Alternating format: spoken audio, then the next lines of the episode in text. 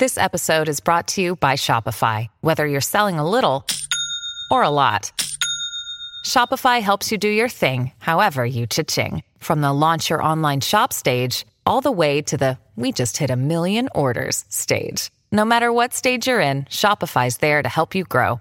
Sign up for a $1 per month trial period at shopify.com slash special offer, all lowercase.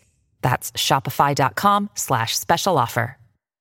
Bienvenido y bienvenida al episodio número 185 de Peor Caso. En este episodio... Un paciente caníbal. El capitalismo siempre gana. Sarcófago para el futuro. Los manuscritos del señor Chapira.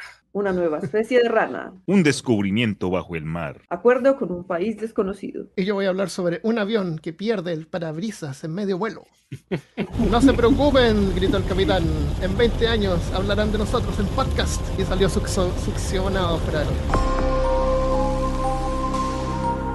Hablándote de los lugares más variados de Alabama, soy Armando Loyola, tu anfitrión del único podcast que entretiene, educa y perturba al mismo tiempo. Cuéntame esta semana, bueno, ahí está Christopher, María C. y Cristian. Hola. Hola. Eh, ¿Quién quiere contarle la historia primero? ¿De la ranita? Ya que tenemos la ranita acá mismo. Bueno, voy a- yo les voy a hablar entonces de la ranita en realidad como de muchos nombres extraños. Eh, bueno, ahí está la ranita. resulta que por mucho tiempo se usaron como las raíces, los nombres científicos de las especies con raíces griegas y latinas. Pero pues como ya no el latín y el griego, bueno, el latín es una lengua muerta y el griego ha evolucionado un montón, entonces como que cambiaron las normas para nombrar las especies científicamente, ¿cierto? Entonces se Ujú. inventaron como unos nuevos códigos internacionales que se actualizan cada tanto. Entonces eso abrió la puerta a que nombraran las especies de muchas formas extrañas, ¿cierto? Pero, pero normalmente es latino o griego. O, o una, im- o una mezcla. Ajá, nat- latino griego, pero las especies como más contemporáneas que han sido descubiertas más contemporáneamente Mm. tienen nombres que son como que le ponen tititus al final, pero vienen de un nombre, de una Ah, palabra que es muy actual, ¿cierto? Por ejemplo, esa, esa ranita que nos está mostrando Armando. Esa ranita fue descubierta recién como en el 2017 aquí en Colombia. Ella vive como entre 70 y 1300 metros sobre el nivel del mar y está como en el área, en la zona andina de Colombia. Y resulta que los, los científicos que estuvieron trabajando en ella, pues como en, se la encontraron y entonces no eran capaces de, de clasificarla porque pues como pueden ver es una ranita café normal, como Mm. cualquier ranita. Y bueno, haciendo pruebas y cosas, descubrieron que la ranita no tenía nombre, o sea, la ran- ellos descubrieron una especie sin saberlo, fue una serendipia. Ay, ustedes hablaron de una Oh, serendipia recién. serendipia. Sí, serendipia. Es bueno una serendipia, ellos estaban investigando cualquier cosa y descubrieron la ranita y como no sabían cómo ponerla, entonces le pusieron a los bates ni puta idea. Buena. Eh, ¿Eran, eh, ¿Eran científicos latinos o...? Sí, eran colombianos, eran Ah, grandes colombianos tenían que colaboradores. ser. Sí, Ya. claro. Eh, y además hay una, en, en Estados Unidos descubrieron una, un gusano ciego, que es como una lombriz. No te mandé el link porque es como una lombriz, es como una lombriz Ah. moradita. Pero lo- los gusanos no son ciegos siempre. Ah, no lo sé. No investigué. Hasta allá mi noticia. Bueno, resulta que subastaron como la posibilidad de ponerle nombre científico al gusano este. Entonces vendieron, la, su- vendieron pues como los derechos de ponerle el nombre y le pusieron Dermophis Donald Trumpi. Buen Y nombre para esto un fue como para honrarlo, para honrar a Trump, porque él pues se niega a reconocer que el cambio climático existe cuando eso era presidente de Estados Unidos, entonces dijeron como este es el nombre perfecto, Wow. porque Claro. Es ciego. eh, Dermophis significa ciego, entonces es como la visión de Trump al Ah. respecto del cambio climático. Ya. Está Y bueno. ya, Y así hay una, no me acuerdo que le, que le pusieron Obama, aquí en Colombia a otra rana le pusieron no sé qué Urani, Pristimantis Urani, así. Tan, tan creativos para los nombres. Pues sí, porque ya les dijeron pónganle como quieran, entonces ellos, ay, me gusta mucho, eh, no sé, Aretha Franklin, y entonces le ponen a un bicho Aretha Franklin. ACA. ¿Qué nombre le pondrías tú si tú te encuentras una especie nueva de, no sé, pues insecto? Ay, no sé. Depende del insecto. Si fuera una amante religiosa, le pondría como.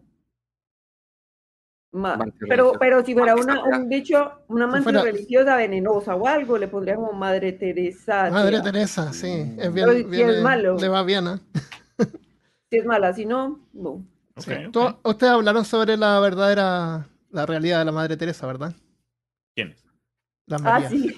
Sí, escuchen ese episodio. Bien bueno, por si creían que la Madre Teresa era una santita. Pero si era bonita, ¿no la veías tú? ¿Cómo era ella? En las noticias, sí, pues. Bonita. En la propaganda, sí. Oye, y Armando siempre con esa actitud ante las personas. No, las Marías hicieron un episodio, me echaron a perder mi, mi imaginación.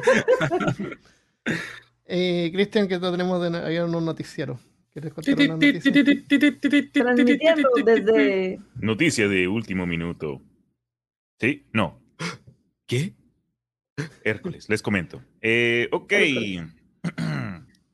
Muchos de nuestros oyentes puede que no hayan estado vivos cuando ocurrió la famosa tragedia del Challenger en 1986.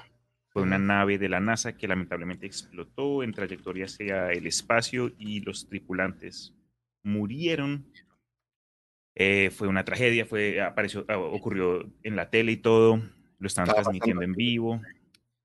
Eh, pero recientemente, gracias a la- al patrocinio del History Channel, pudimos ver que una serie de científicos encontraron en el mar Pacífico, mientras investigaban algo en el Triángulo de las Bermudas, partes y restos de la famosa nave Challenger.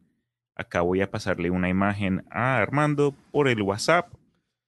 Estamos Eh, viendo el despegue del Challenger en este momento en el, en el en vivo. Ojo, puede ser Bueno, pesado para algunos, sean advertidos. Ah, sí. Eh, ahí está. No, ese de ahí es mío. Ah, Ah, ese es la gusano. Ese es el gusano. no veo nada, Cristian. Te lo, te lo pasé por el WhatsApp. WhatsApp.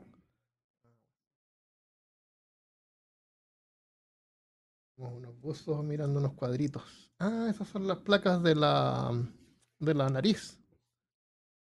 Claro. Entonces, Ah, ah, ya ya estamos 36 viéndolo. años después se han encontrado en gran parte Wow.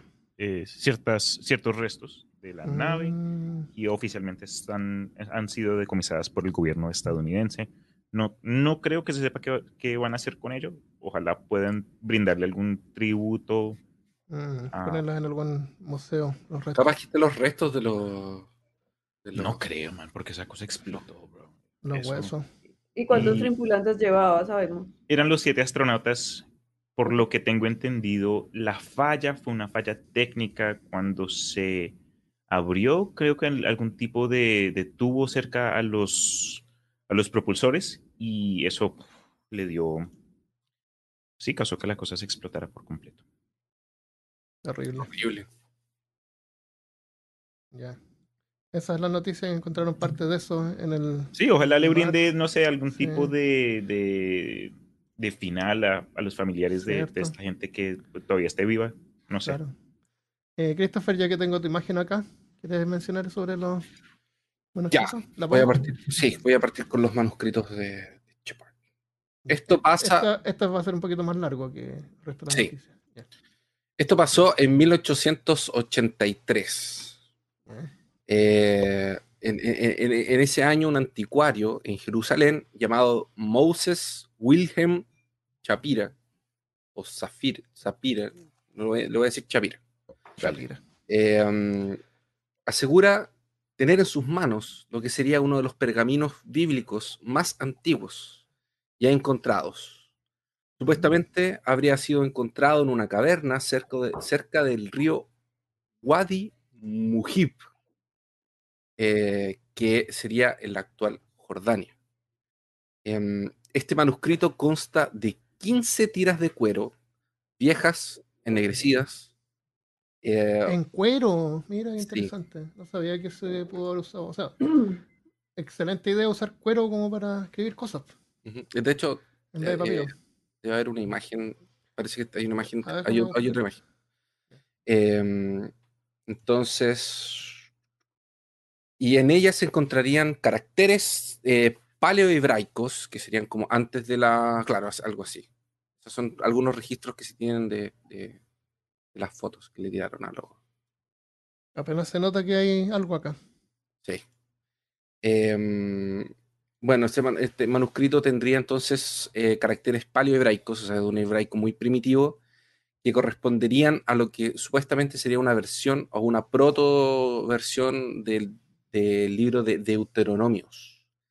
Según Chapira, habrían sido del mismo Moisés en persona y Mm. contendrían incluso un décimo primero mandamiento. No serían 10, Ya. serían 11. ¿Cuál es? ¿Cuál es? Y este diría, no debes odiar a tu hermano en tu corazón, pues Dios está en él, tu Dios. Es el décimo primer mandamiento. Me imagino que por eso quedó afuera, que es muy malo. Pero no Eh. hay un mandamiento que es como pareció de no Sí, odiar a nadie, ¿o no? debe ser.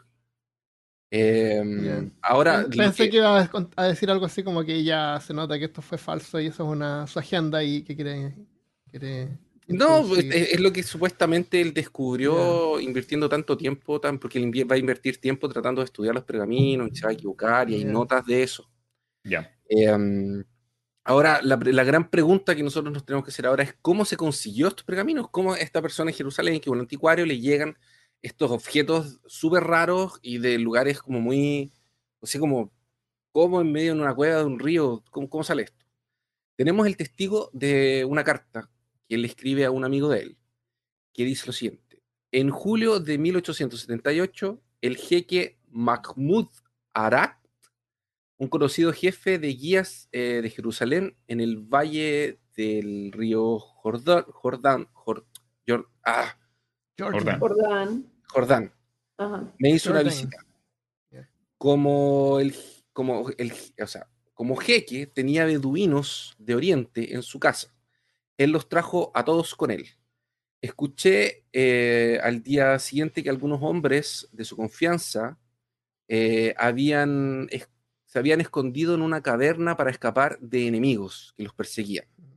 Esto sucedió en la época en que la dinastía de los Wali de Damasco luchaba contra los árabes, eh, trabando una guerra sangrienta, etc. Ellos sabían que aquella caverna en particular era sagrada y que la entrada en- a ella era prohibida. Eh, pero temiendo por sus vidas, los hombres no tenían otra opción. La caverna poseía varias cámaras que parecían excavadas eh, en la propia roca. Cerca de Modig, Mod, Mo- Modhib, en cuanto esperaban el peligro pasar, se pusieron a explorar en el interior usando sus antorchas y encontraron algunos eh, como encontraron lino, encontraron lino viejo, así como enrollado, tirado.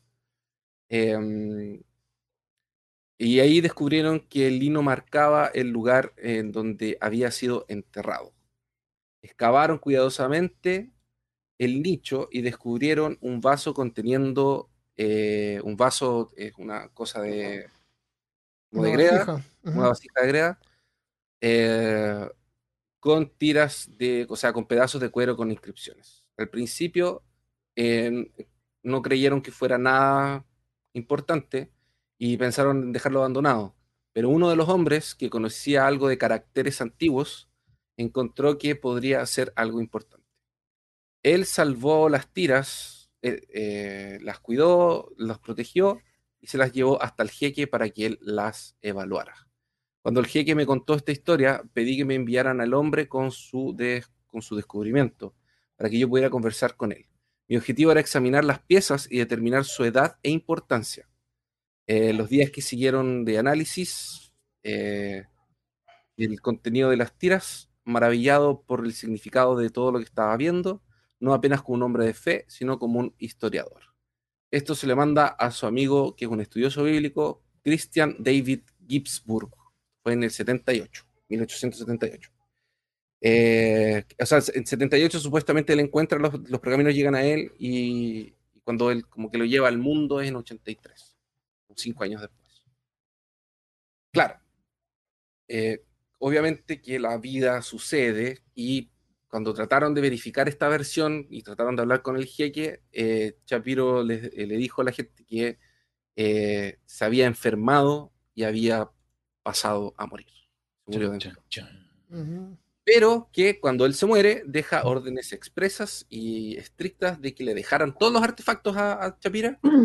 Según el cheque, el jeque era eh, mejor que cualquier otra persona para determinar su, como su origen, como su, Su- función, Gracias. Ah, su gracia, que era lo que era. Entonces tenemos la bendición del jeque para, para que Chapira pueda estudiar esto y decirnos qué rayos es.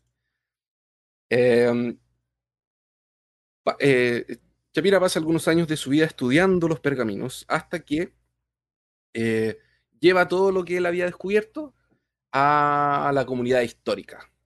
Y los manuscritos obviamente saltan a la luz y todo el mundo tiene los ojos pegados en ellos y claro, porque el hombre del día a día que lee estas cosas por el diario, lo escucha del boca a boca, eh, quedan, pero eh, eh, quedan- inmediatamente quedan como alucinados con esto. Pero eh,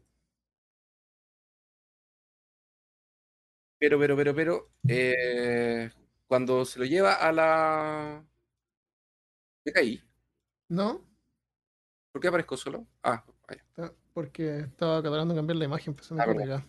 ¿Qué pasa? Ah. Eh, um, ahora, a, a nosotros nos encanta este tipo de noticias, pero cuando se lo llevan a los especialistas, que son a los especialistas más como Armando, que son más escépticos, eh, el, eh, Shapira le manda copias de los pergaminos que él mismo hace a varios especialistas alemanes para que autentic- autentificaran su descubrimiento, pero unánimemente todo el mundo le dijo que eran falsos. Así, tal cual. Uno de los eruditos, incluso, eh, que es uno de los más importantes, que se llama Hermann Leberecht Strack, lo describe como un fraude grosero.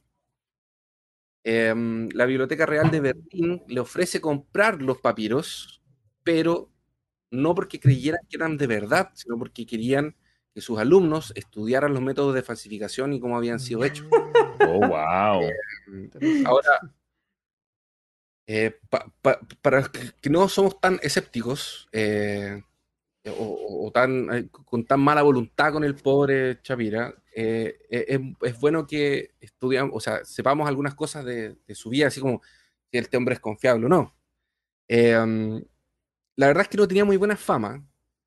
Ya lo habían atrapado otras veces tratando de vender cosas que no eran muy legítimas o muy como eh, eh, reales. Yo las llamaría más como eh, reproducciones en vez de...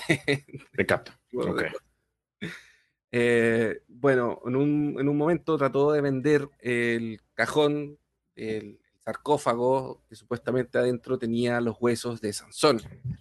Ah, Y en otro momento eh, lo pillaron también tratando de venderle 1700 estatuas falsas al Museo de Berlín.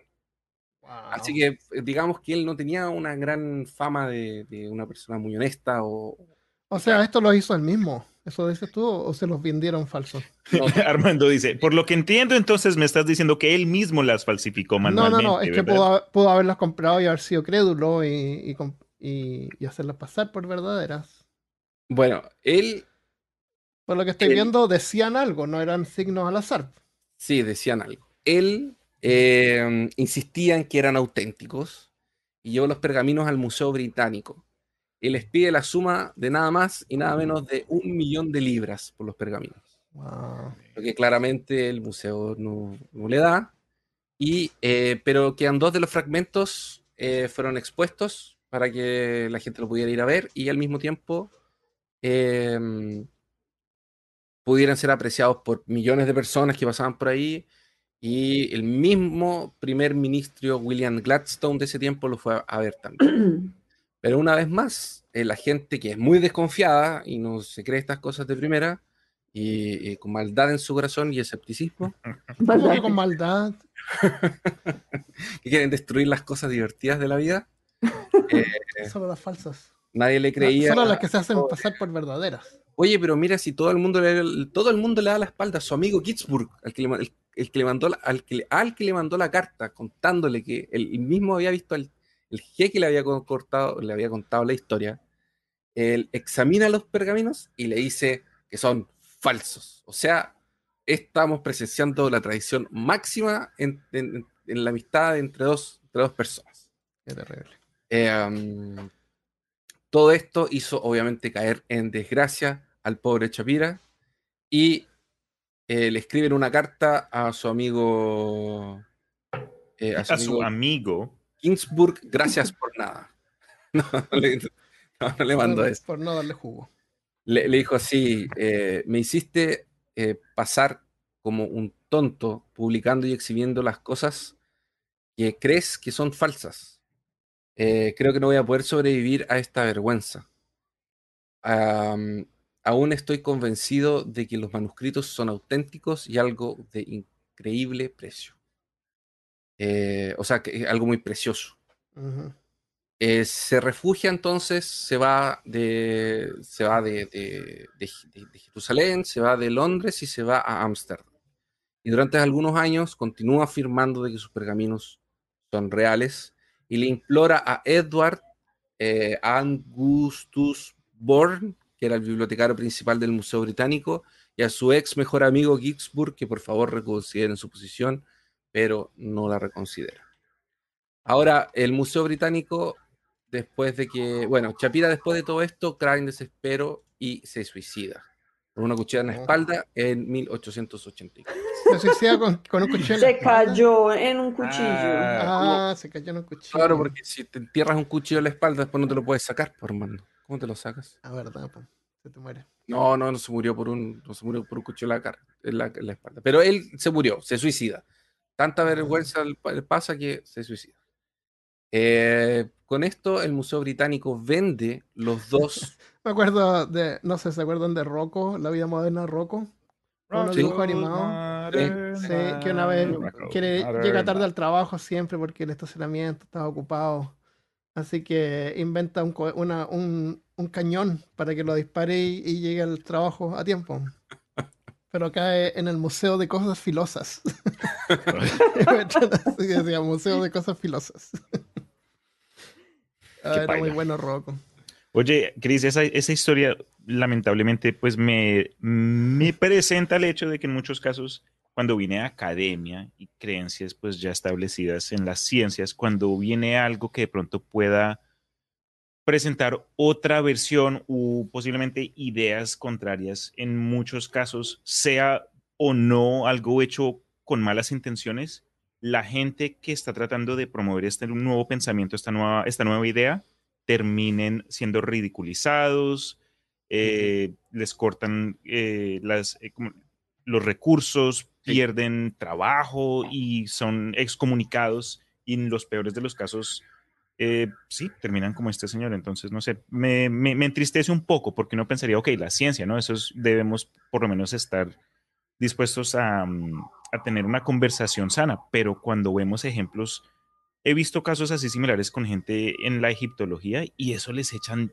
les dicen hasta que la mamá es un perro, como que, ¿cómo, si, cómo se atreve usted a decir que tal vaina? Entonces eh, se ponen súper defensos y no sé, muy, Sí. muy triste. Qué horrible Ahora- la alarma de auto. Ahí paró. Qué Este bueno. Armando. Debería haberlo hablado antes. Sí. ¿Esa alarma era de dónde? ¿No era aquí? Yo creo que era aquí. Anda Sí, porque yo vivo al lado del parque. Anda a golpear a la- al dueño en la cara. Oh, Dios. Ya, bueno. Eh, bueno, pero la historia no termina ahí. Después de que um, él, él- él se, se autosuicida, el Museo Británico vende los dos pergaminos que tenía en su poder, así como por nada de plata, eh, para coleccionistas, o se- no sé a quién se lo vendieron, pero se lo Pensé vendieron. que la había vendido vendieron- como reciclaje. Claro. Ah, yo pensé que lo había vendido capital. a- para que hicieran pruebas los estudiantes.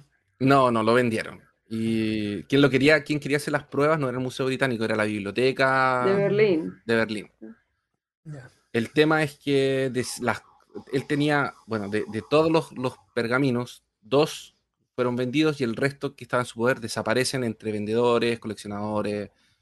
Y la última vez que se les, se les- se sabe de algo de estos pergaminos es en 1889. Y después no se sabe nada Ah, más. no están en un lugar ahora. Uh, misterios. En el Museo Sí. de Cosas Falsas. Exactamente. No están ahí. Sin ellos no es posible volver a estudiarlos ni volver a hacerles pruebas más modernas Pero para hay ver si realmente eran... Conveniente, Ah, pero al, artefacto en sí, ya, ya. Pero igual está lo que decían. Ya. Ahora, hay un, ahora todo esto salió a la. ¿Y por qué le estoy contando algo de eso? En una cosa de noticias. Es porque hace poco tiempo un especialista israelita americano que se llama mm, Dan Dershowitz dice que los pergaminos de, de deberían ser reevaluados. Y esto con base a la información que tiene él de las fotografías que sacaron en el siglo XIX eh, y las anotaciones de Shapira. Eh, y los documentos que al que él tiene acceso, que son los, los- incluso los estudios de, de Shapira que hace sobre estos, sobre estos pergaminos. Sí, sería Ahora, su opinión eh, básicamente es la siguiente. Esto es lo que él escribe. Los documentos son increíbles. Eh, nos abren una ventana hacia la mente de Shapira. Si él los hizo o esto hace parte de una conspiración, no tendría sentido que él estuviese sentado tratando de adivinar cuál es el texto y cometiendo errores en cuanto estaba trabajando en esto, porque las anotaciones de él existen y tienen cuando él se equivoca. Ok. Como que está tratando de descifrar los textos y él se va equivocando y se va, él mismo se va corrigiendo. Entonces, claro, él dice que no tiene sentido que una persona invierta tanto tiempo. come- él si, él, si él lo Mm. forjó, él no necesitaba como, entre comillas, eh, como inventar una, un, un- un proceso que no existe y que no debería existir. Entonces, es como que ese es su argumento. Ahora, también Entonces dice... era, era como lo que te decía yo, que a lo mejor eh, se los compró a alguien y él pensaba que eran verdaderos, pero alguien más lo hizo, no los hizo él. Claro. Ahora dice que es incomprensible que durante casi toda la existencia de la disciplina de estudios bíblicos, ese texto nos dice más de que cualquier otro manuscrito descubierto antes o después, eh, que, que podría cambiar todo eso, no haya sido llevado en consideración. Como alguien que pasa todo el día reconstruyendo textos originales, muchas veces soñé con encontrar algo así, pero jamás me imaginé que pudiese ser algo que se tornaría realidad. Entonces, él dice que, le, que considera como considera que fue apresurado y que fue como que no deberían haberlos descartado de esa forma, porque si llegaban a ser reales, iban a marcar una diferencia gigante en todo Sí, lo que se conoce de, de- de toda la, la historia como bíblica y todo eso. Mira, en el Wikipedia está la lista de cada una de las cosas que dicen los manuscritos. Entonces, leamos un poco para ver qué tipo de cosas dicen. Por ejemplo, la primera dice, estas son las palabras de Moisés, que Moisés habló por boca de Jehová a todos los hijos de Israel en el desierto, al otro lado del Jordán, en la llanura. Es muy descabellado ni raro. Otro dice, Dios, nuestro Dios, nos habló en Joreb, diciendo, "Bastan- bastante habéis vivido en este monte. Eso no sé qué significará, ni qué es lo que es Joreb. Que necesitan mudarse. Ustedes ya se han quedado acá por Ah, mucho ya. tiempo, hagan el favor y Ah. se... y- se van. Sí. Se, se me mudan. Se van de aquí. Sí. Otro dice, vuélvete y emprende tu viaje y vas al monte de los amare- amoreo- amorreos, ya a todos los lugares cercanos a él, en la llanura, en las colinas, en el valle y en junto al mar. Sí, como que váyanse de ahí. Y el último, yo os dije, habéis venido hoy al monte de los amorreos, subid y poseed la tierra como os dijo, a vosotros el Dios de vuestros padres. ¿Qué es ese ruido? ¿Gente fuera de tu casa? Debo ser yo, siempre soy yo. Uy. Anda, invítalos al podcast. Es que la gente en Colombia es muy ruidosa, sobre todo en Medellín. Ah, sí, sí, me había dado cuenta por el Cristian.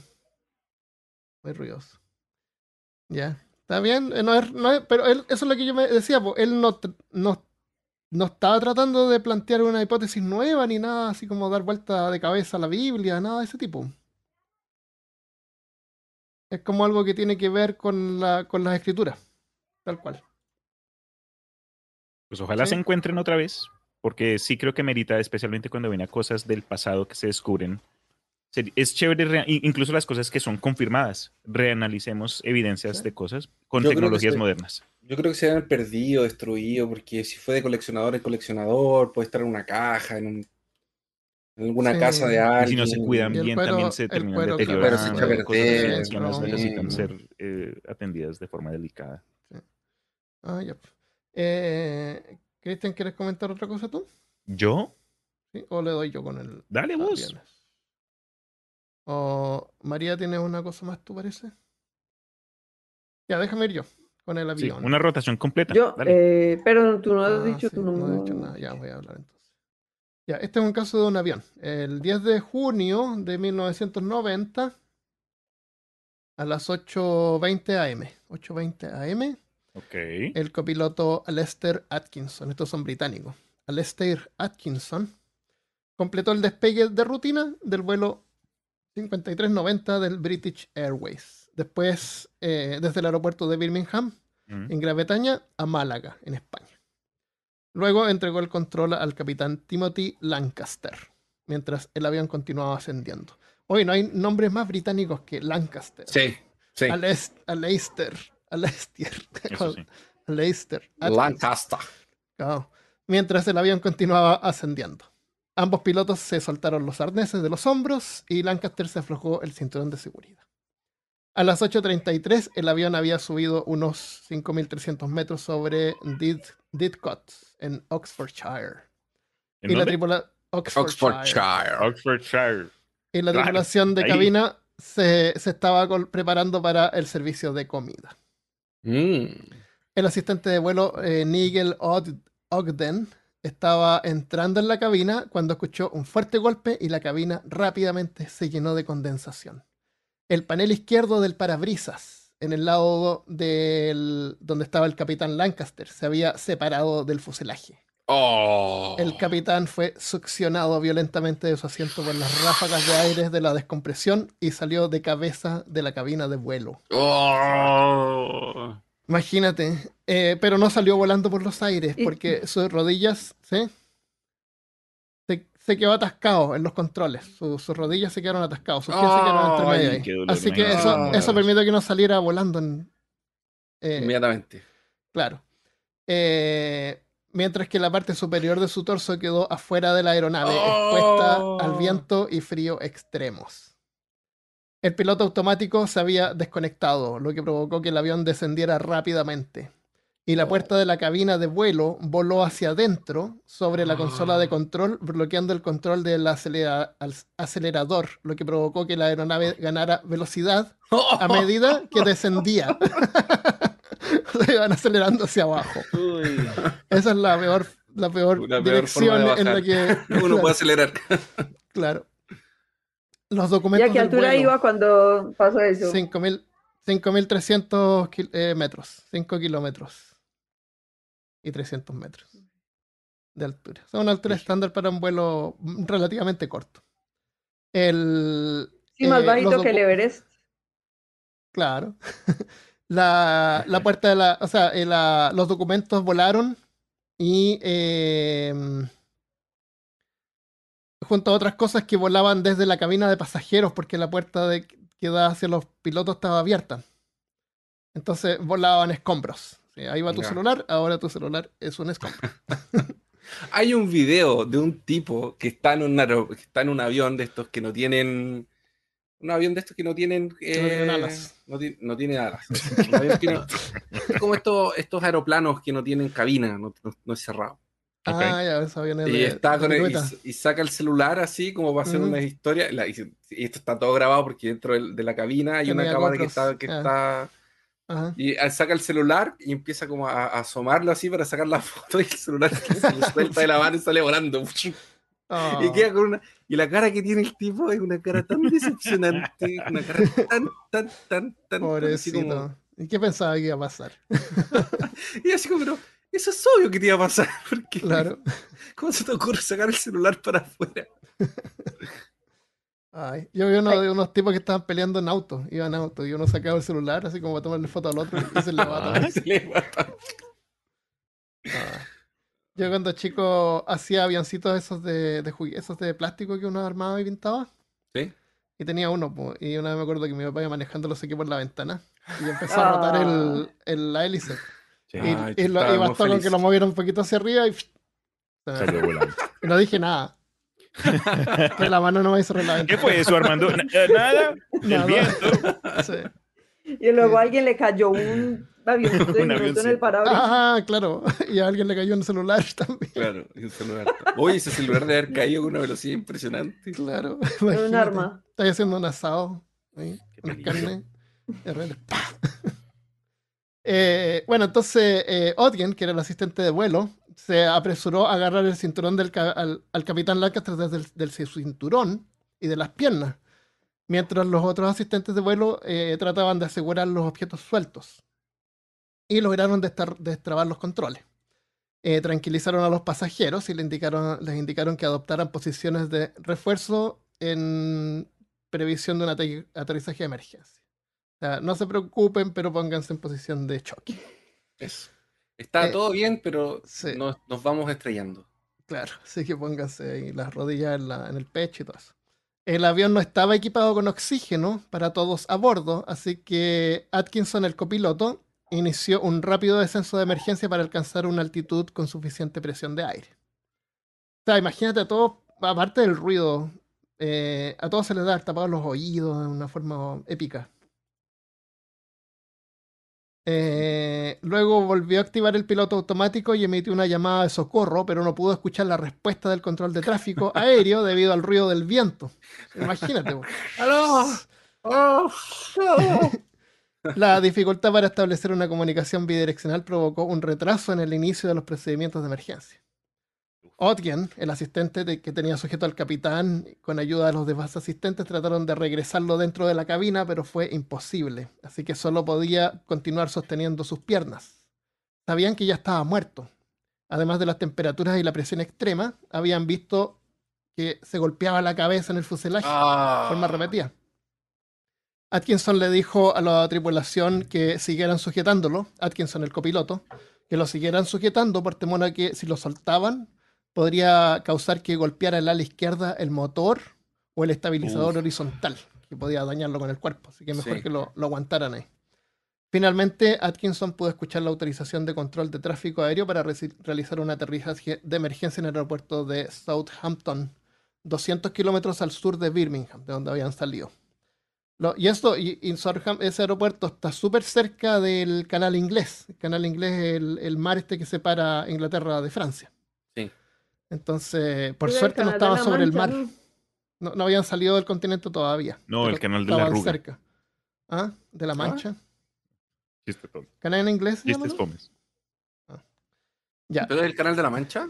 No, no el Sí, canal yo de la Mancha. ¿no? El canal No. inglés se llama. English Ah, ok. Channel.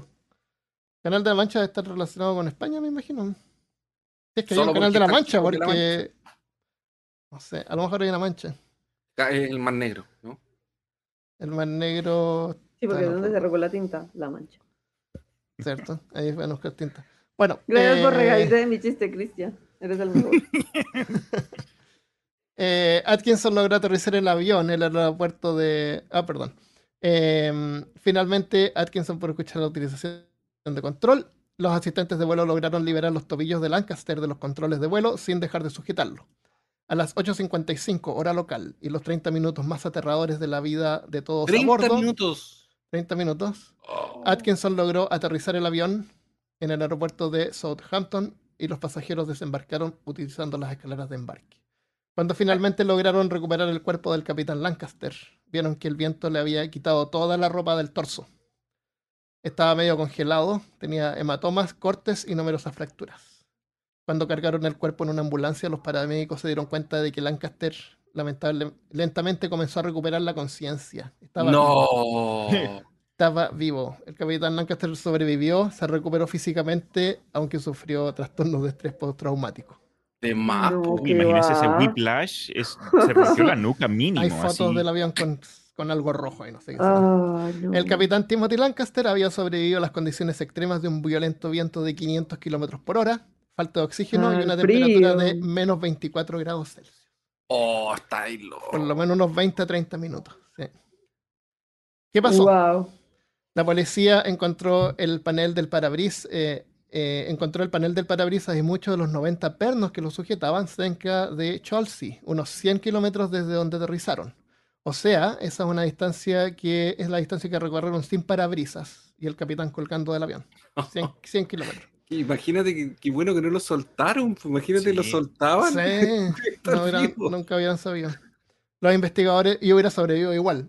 Igual, sí, igual, y sobrevivió igual. No. igual sobre- Y caía en un, con el ala, pero claro. igual sobrevivió. chocó con el ala, después te cae como en un árbol y del árbol Pero se cae cayó como como los monitos que caen arriba Es- de, una, de un de una- techito y otro techito. Y Iba a caer en una granja que tiene un montón de henos y arriba una vaca y la matan, pero él sobrevive. Claro, por eso.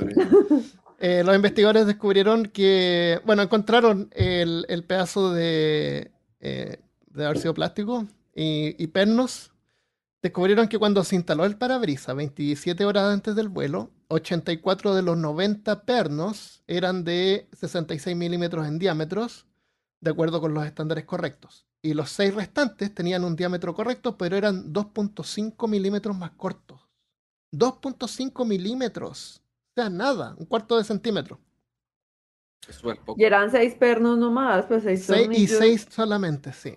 Pero por el hecho de que no los 90 eran del largo adecuado, no pudo resistir la presión. Ah. Otra parte del parabrisas también se había instalado con pernos incorrectos, pero no se alcanzó a soltar. Y el gerente de mantenimiento de turno reemplazó de manera similar sin consultar la documentación de mantenimiento, ya que el avión debía partir en breve. Los pernos menos de los pernos de menos de 3 milímetros más cortos no pudieron soportar la diferencia de presión en el aire entre la cabina y la atmósfera exterior durante el vuelo. Actualmente los parabrisas son de tipo tapón, o sea, se instalan desde adentro, desde el interior, para que la presión ayude Bien. a mantenerlo en su a lugar. mantenerlo adentro. ¿Cómo no se nos ocurrió eso? No sé. Ponerlo dentro, apernarlo, pero desde adentro. Eh, pero los del avión BAC o BAC 111, producido por British Aircraft desde 1963, tenía los paneles de parabrisas instalados desde afuera.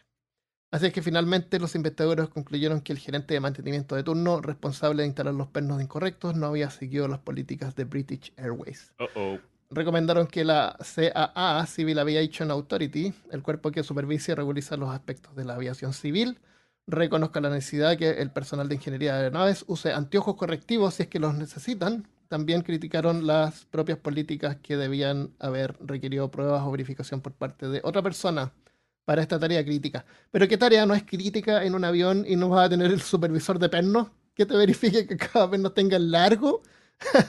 y además que si te muestran un perno y otro perno, dos milímetros y medio es nada. Sí, y sepas que no es. es Claro, faltan dos así que- milímetros y medio. Claro, no se nota la diferencia.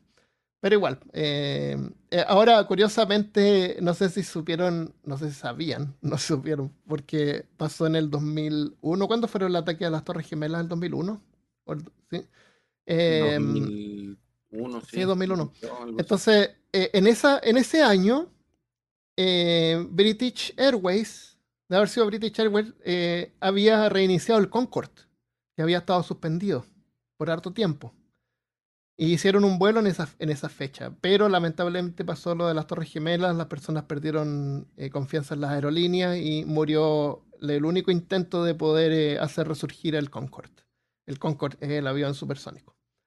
Ahora, el Concorde originalmente, años antes, se había suspendido sus vuelos porque uno había chocado con un hotel. Y se Ah. causó un accidente, se murieron todos los pasajeros del Concorde.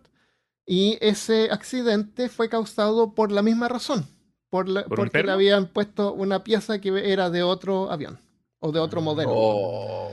Pero esta pieza estaba puesta, parece que en el, cerca del tren de aterrizaje, lo cual se voló y golpeó otra cosa y ahí se explotó un, un motor. Y ahí chocaron con un hotel y se murió un montón de gente. Entonces, parece que... Y no estoy seguro, pero lo del Challenger.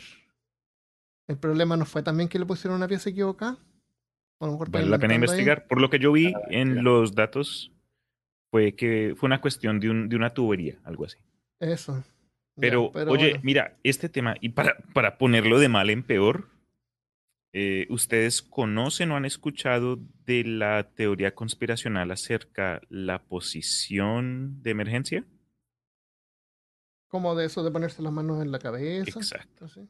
Entonces, supuestamente, dicen gente eh, un poco más, no sé, cínica, que las compañías de aviones tienen esta posición de emergencia, como acaba de demostrar Armando, como que tu pecho en tus piernas, en, en tus muslos, tus brazos sobre tu nuca. pero dice esta gente, de nuevo, los conspiracionales, que si ocurrió un choque frontal, eso es, eso es muerte automática, porque te, es te rompes la columna.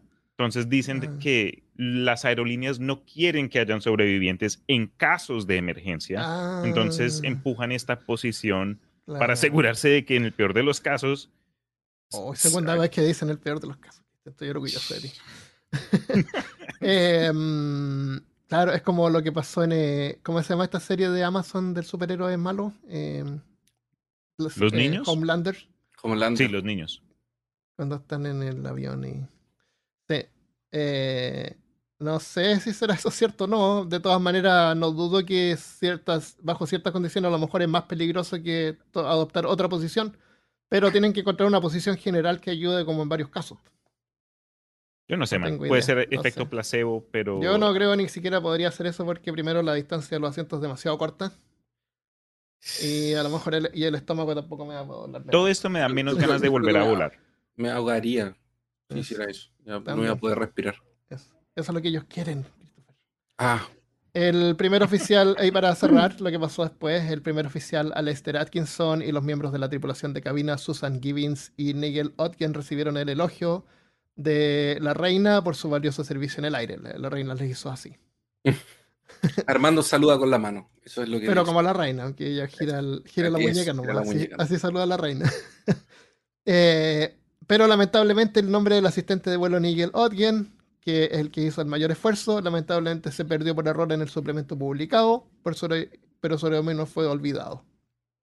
Atkinson recibió el premio Polaris en 1990. Porque está en, en temperaturas polares. Claro. La, con- la condecoración más alta de la aviación civil por su excelente habilidad para el vuelo.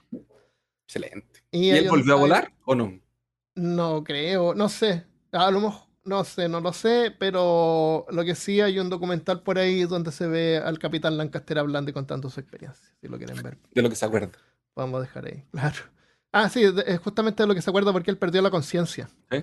Y dice que recuperó la conciencia cuando lo primero que vio fueron como luces rojas y azules. Y eran la- extraterrestres. Claro, no, Claro. no lo tenían en la ambulancia. Ahí empezó ya cuando estaba calmo, empezó a recuperar la conciencia, pero dice que la recuperó completamente cuando ya estaban en el hospital. Da igual, perdió, no se acuerda de lo que pasó.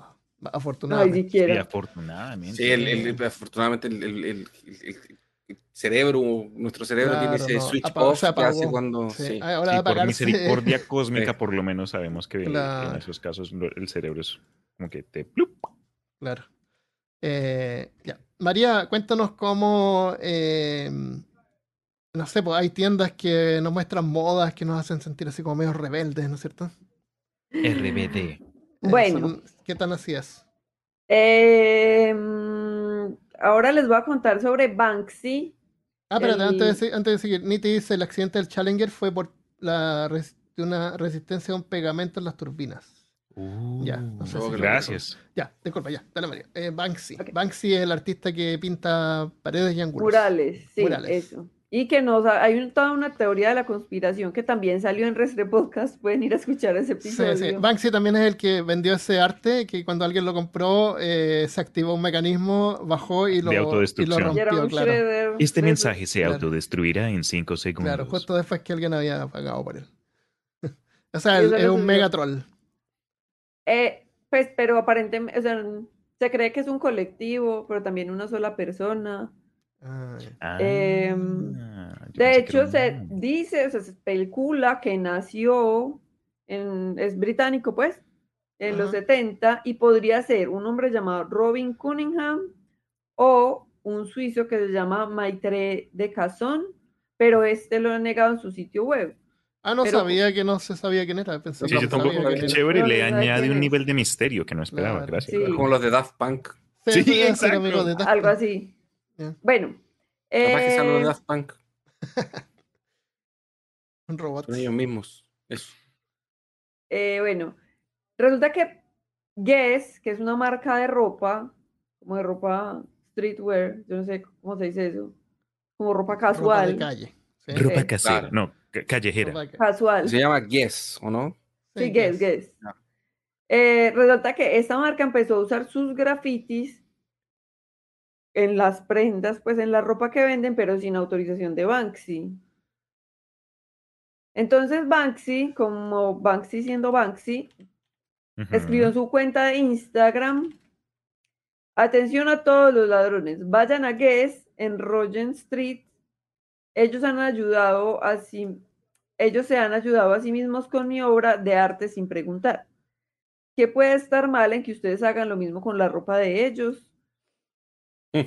Pero entonces, eh, Banksy prácticamente está inventando, invitándolos a robar porque Sí, sí, ellos sí. le robaron sus obras, ¿cierto? Sí. Según el Ladrón que le roba al ladrón tiene 100 años de perdón. Eso dice la Biblia, No. Eso lo dice No Christopher. lo había escuchado. eso lo dice Cristo. Bueno, eh, según un comunicado de Guess, la colección se creó en asociación con Brandalize, que tiene la licencia de grafiti urbano para ofrecer a los fanáticos de Banksy colecciones de grafitis asequibles. Ah, sí. Sí, Según ellos. según ellos, pues. Ok. Cada, abro comillas, cada pieza mezcla el graffiti de Banksy con la actitud Guess. Que es. ¿Qué es El una grafiti-? Yes. Es una cosa que De la marca, que ellos no sé. inventaron. Sí. El graffiti de Banksy ha tenido una influencia fenomenal que resuena con toda la cultura po- popular. Esta nueva colección es una nueva forma de moda que muestre su gratitud. Eso Oye, afirmó el director creativo de Guess. Oye, pero si este tipo no se sabe quién es, ¿cómo hacen los grafitis? Por la aparecen noche. en las aparece graffiti, pues aparecen ahí en la mañana. Aparecen. Aparecen alguien, un día. alguien tiene que, alguien tiene que verlo hacer eso. Pues. eh, Dicen que la gente que lo ha visto se ha vuelto loca, entonces no, no- no hay, ah, no hay información concreta. Una TBC. El. Ah, sí, son muy ratas. Se le robaron todos los. Se le robaron los. Ya, pero, pero, pero entonces ya aparece. ya, y, y le pone by, by- ¿Cómo saben que es de Banksy? Pues porque Tiene esa un- niña con esos globos la hemos visto. Tiene un Es muy- estilo. No, no, no. ¿Cómo, cómo saben que el que hizo el, el graffiti es Banksy? Él toma crédito. A lo mejor dice Banksy abajo. Está firmado. Sí, pero él toma crédito. De hecho, hay un graffiti muy famoso de él que fotografiaron a alguien haciéndolo. Pero entonces, o sea, ¿Cómo la, la teoría de la conspiración es que es un colectivo. Entonces, la Ok. gente que va a hacer los grafitis siempre se viste igual. Entonces, tienen como un gorrito Ah, ya. de esos beige, como de pescador, como unos pantalones cargo, una camiseta blanca. Pero a veces es un señor viejito, a veces es una persona joven, a veces es una mujer. Mira. Mm. Hay, hizo unos en Ucrania. Estamos Ajá. viéndolo. Esos salieron esta semana, pues, como la noticia de Están fresquitos Oh, wow. acá. Vengan a ver, vengan a ver, vengan todos los que están en YouTube. Vengan a ver el- estos nuevos grafitis Fresquitos, fresquitos, de fresquitos. Banksy para ustedes. Es una exposición, Sí. Ah, una exposición sin curaduría. Mira, ahí le está dando la zurra a, a alguien que se parece a Putin. Sí. Es como David y Putin. Goliat. Más o menos. Sí, porque Ni se le ve la pelo, cara. Tiene No, mucho lo, que, pelo. lo que pasa es que Putin estrena judo. ¿Ah, Ah, sí? viste, ya se van a Ah, vea. Ahí está. Counter. Acá hay alguien bailando. Claro, los ucranianos son como famosos por la gimnasia artística. Y aquí hay alguien Lo mismo. bailando también. Sí, haciendo No, como gimnasia artística, como Claro. esas cosas en el potro y Un esos gato. vainas. Un gato. Hay alguien. Entonces, bueno, Banksy dijo al finalmente que él no autorizó eso. No, que no autorizó eso, que entonces vayan y se roben la ropa. Y que no, pues, claro. Y no se puede usar en forma comercial, aunque el crédito es como. A lo mejor nadie, como no se sabe quién es, eh, Guess dijo, bueno, sin duda Guess ganó publicidad gratis. Sí, como siempre. Y no creo que nadie vaya, por eso decía que el capitalismo gana igual, porque no creo que nadie va a ir a robarle. A lo mejor un loco va a ir y lo que va a causar es que quede arrestado nomás. o que me, le tiré bombas molotov. Claro. O, que pinte un grafiti en las Un en Pero una están pared, eso en los moles, así que. Yo creo que esto fue un, un win para Guess eh, vergonzoso. Win-win. Sí. Vergonzoso. Sí, muy vergonzoso. Sí, Para ellos lo que les importa es el dinero. La exactamente. Claro que sí. Severo. no, que street art, arte, eso es arte. Eso es arte. Ahí está. Ay, ya. Eso es. Sí.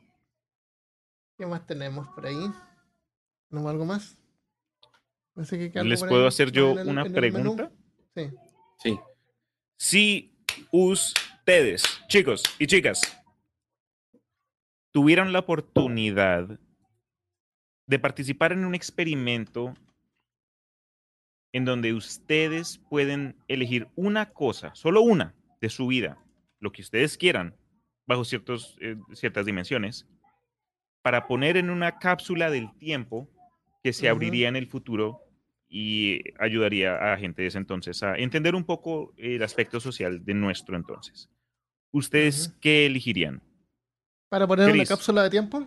¿Qué A mí me gustaría poner algo que, que los Eh, confunda más. Ah, da- como un dado de 21 caras.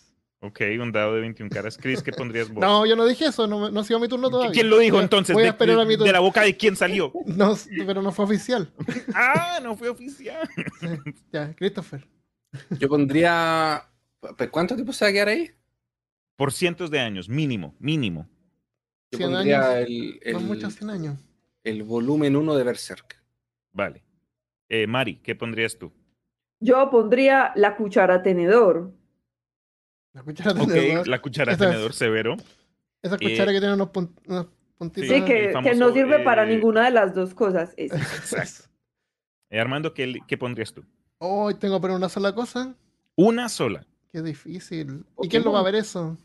Un Game Boy. Eh, pero es que 100 años no hay nada. No es Un nada 100 Pikachu. años. Mil años, dime, mil años.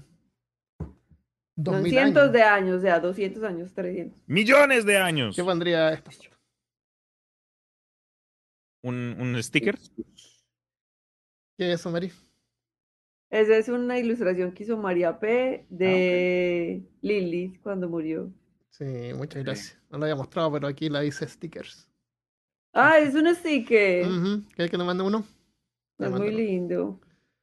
Un sticker de Lilith. Ok. Eh, Eso me suena como que cosas racionales, por lo menos, de, con algún propósito que puedo entender de pronto porque los conozco a ustedes.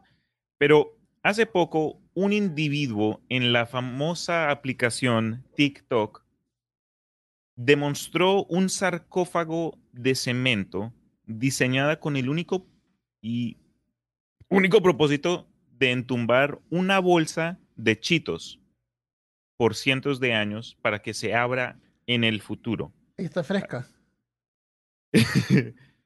Fre- Sí, una bolsa. eh, Y la, eh, voy a mandar una imagen para que podamos verlo Sí, acá en La persona. bolsa de chitos. Y podemos ver que en el sarcófago en sí hay un sistema de, de, mm, de cadenas que sostienen en el medio una caja como que de plástico, me imagino de algún material un poco más resistente, y ahí por dentro está la bolsa de chitos. Entonces, vean usted, fíjense en lo siguiente. Sí me hace pensar que, bueno, vivimos en la época de la informática y, todo, y pues sí, avances en, en el conocimiento y en el estudio, pero después de todo, cada loco con su cuento, man. Acá está la foto. Bueno, es que en realidad eso es para hacer. Eso es para hacer. eh, Ah, ahí está el medio. para ganar seguidores. ¿Qué es lo que dice ahí eso? Dice, Historical artifact "Historical artifact buried below. Un artefacto 10,000 histórico enterrado years. aquí. Year ¡Wow! buried 2022. Wow. No son cientos de años, son miles de años, porque Son son miles 10.000 de años. años. No me había fijado en esa plaquita. Oye, y, y, mm, y comparado con una tragedia que ocurrió recientemente este año, ¿Está- está en ¿cuáles fueron resina? esas? Está en resina Creo esto. que sí. en Eso fue ese bloque sí. entonces. Sí, ahí Sí, está. está en resina. Ah, chitos. Aguanta entonces un poco Pero más. los hots. a mí no me gustan los hots, me gustan los normales. ya se está criticando el sabor. Y esto estaría. Así está el chito ahí y esto está lleno de, de cemento arriba o No, están flotando nomás. Sí, puede Ah, que de pronto sí lo rellene, pero parece que no. flotando. No va a quedar flotando. Y lo enterró en su tierra. En algún lugar, me imagino. ¿Qué lugar. dice eso? Ahí está. Flaming Flamin' Hot. Cheetos. Ingredientes, los ingredientes. Está Ah, poniendo son los no, ingredientes. la sí. última maquinita de, de- de- de- de golosinas en el mundo. Ya en el futuro, Wow. después del apocalipsis y el eh, invierno nuclear y los aliens y Godzilla y lo demás, va a quedar solo una máquina con una sola bolsa de... Ingredientes. de papitas. Enriched corn, meat corn, ya. Milk ingredient. Podría haberlo escrito en, en sello idiomas o algo así. Sí, como la- ¿cómo, cómo se llaman las piedras esas que Las derrumbaron piedras hace poco? guías. Ajá. Sí, las piedras guías, que paila. Mira. Pero algo similar, en latín, en español, en chino. Oye, me, me encantó la idea. Y ¿sabes qué? Eh, es súper buena idea eso. Si vamos a entrar algo, en, encapsularlo en resina. Sí. Porque lo hace Oye, Eh, pregunto entonces, les pregunté a ustedes cómo cumplirían esta idea, pero ustedes que están en el chat acá, ¿qué pondrían ustedes? Piensen en, en algo Ya, de dimensiones que puedan, obten- que puedan tener en, la en una maleta, por lo menos, en una mochila. ¿Qué elegirían ustedes para poner en una, ah, en una de estas Déjenos, tumbas déjenos ahora, pueden responder ahora en el chat los que están Sí, viendo y aprovechen. lo vamos a dejar como pregunta en Spotify, ¿ya? Eso me parece. ¿Qué pondrían en Eh, una caja del ¿Qué tiempo? pondrías en una cápsula del tiempo para abrirse en mil años? Eso. Mil años, mil años. Ay, qué terrible ya. No sé qué decir con eso. Pero, eh, ¿tenemos algo más? Si no tenemos algo más, voy a leer las respuestas del episodio anterior que hicimos una pregunta, ¿se acuerdan? Yo tengo ¿Tienes una cosa más? una cosa más. ¿La Yo quieres también. decir o, o la dejamos? Sí. ¿Cómo- ¿Cuánto tiempo llevamos? No tengo idea. Una hora. Por ahí pico. Ah, ya. Dale entonces y después leemos la- las preguntas que dejamos en, el, en un episodio por ahí. Ya. La de los villanos, la, la de los villanos. Esto de aquí es una. es- esto, esto, esto es una noticia sacada de un diario de, de, un- de- de Brasil.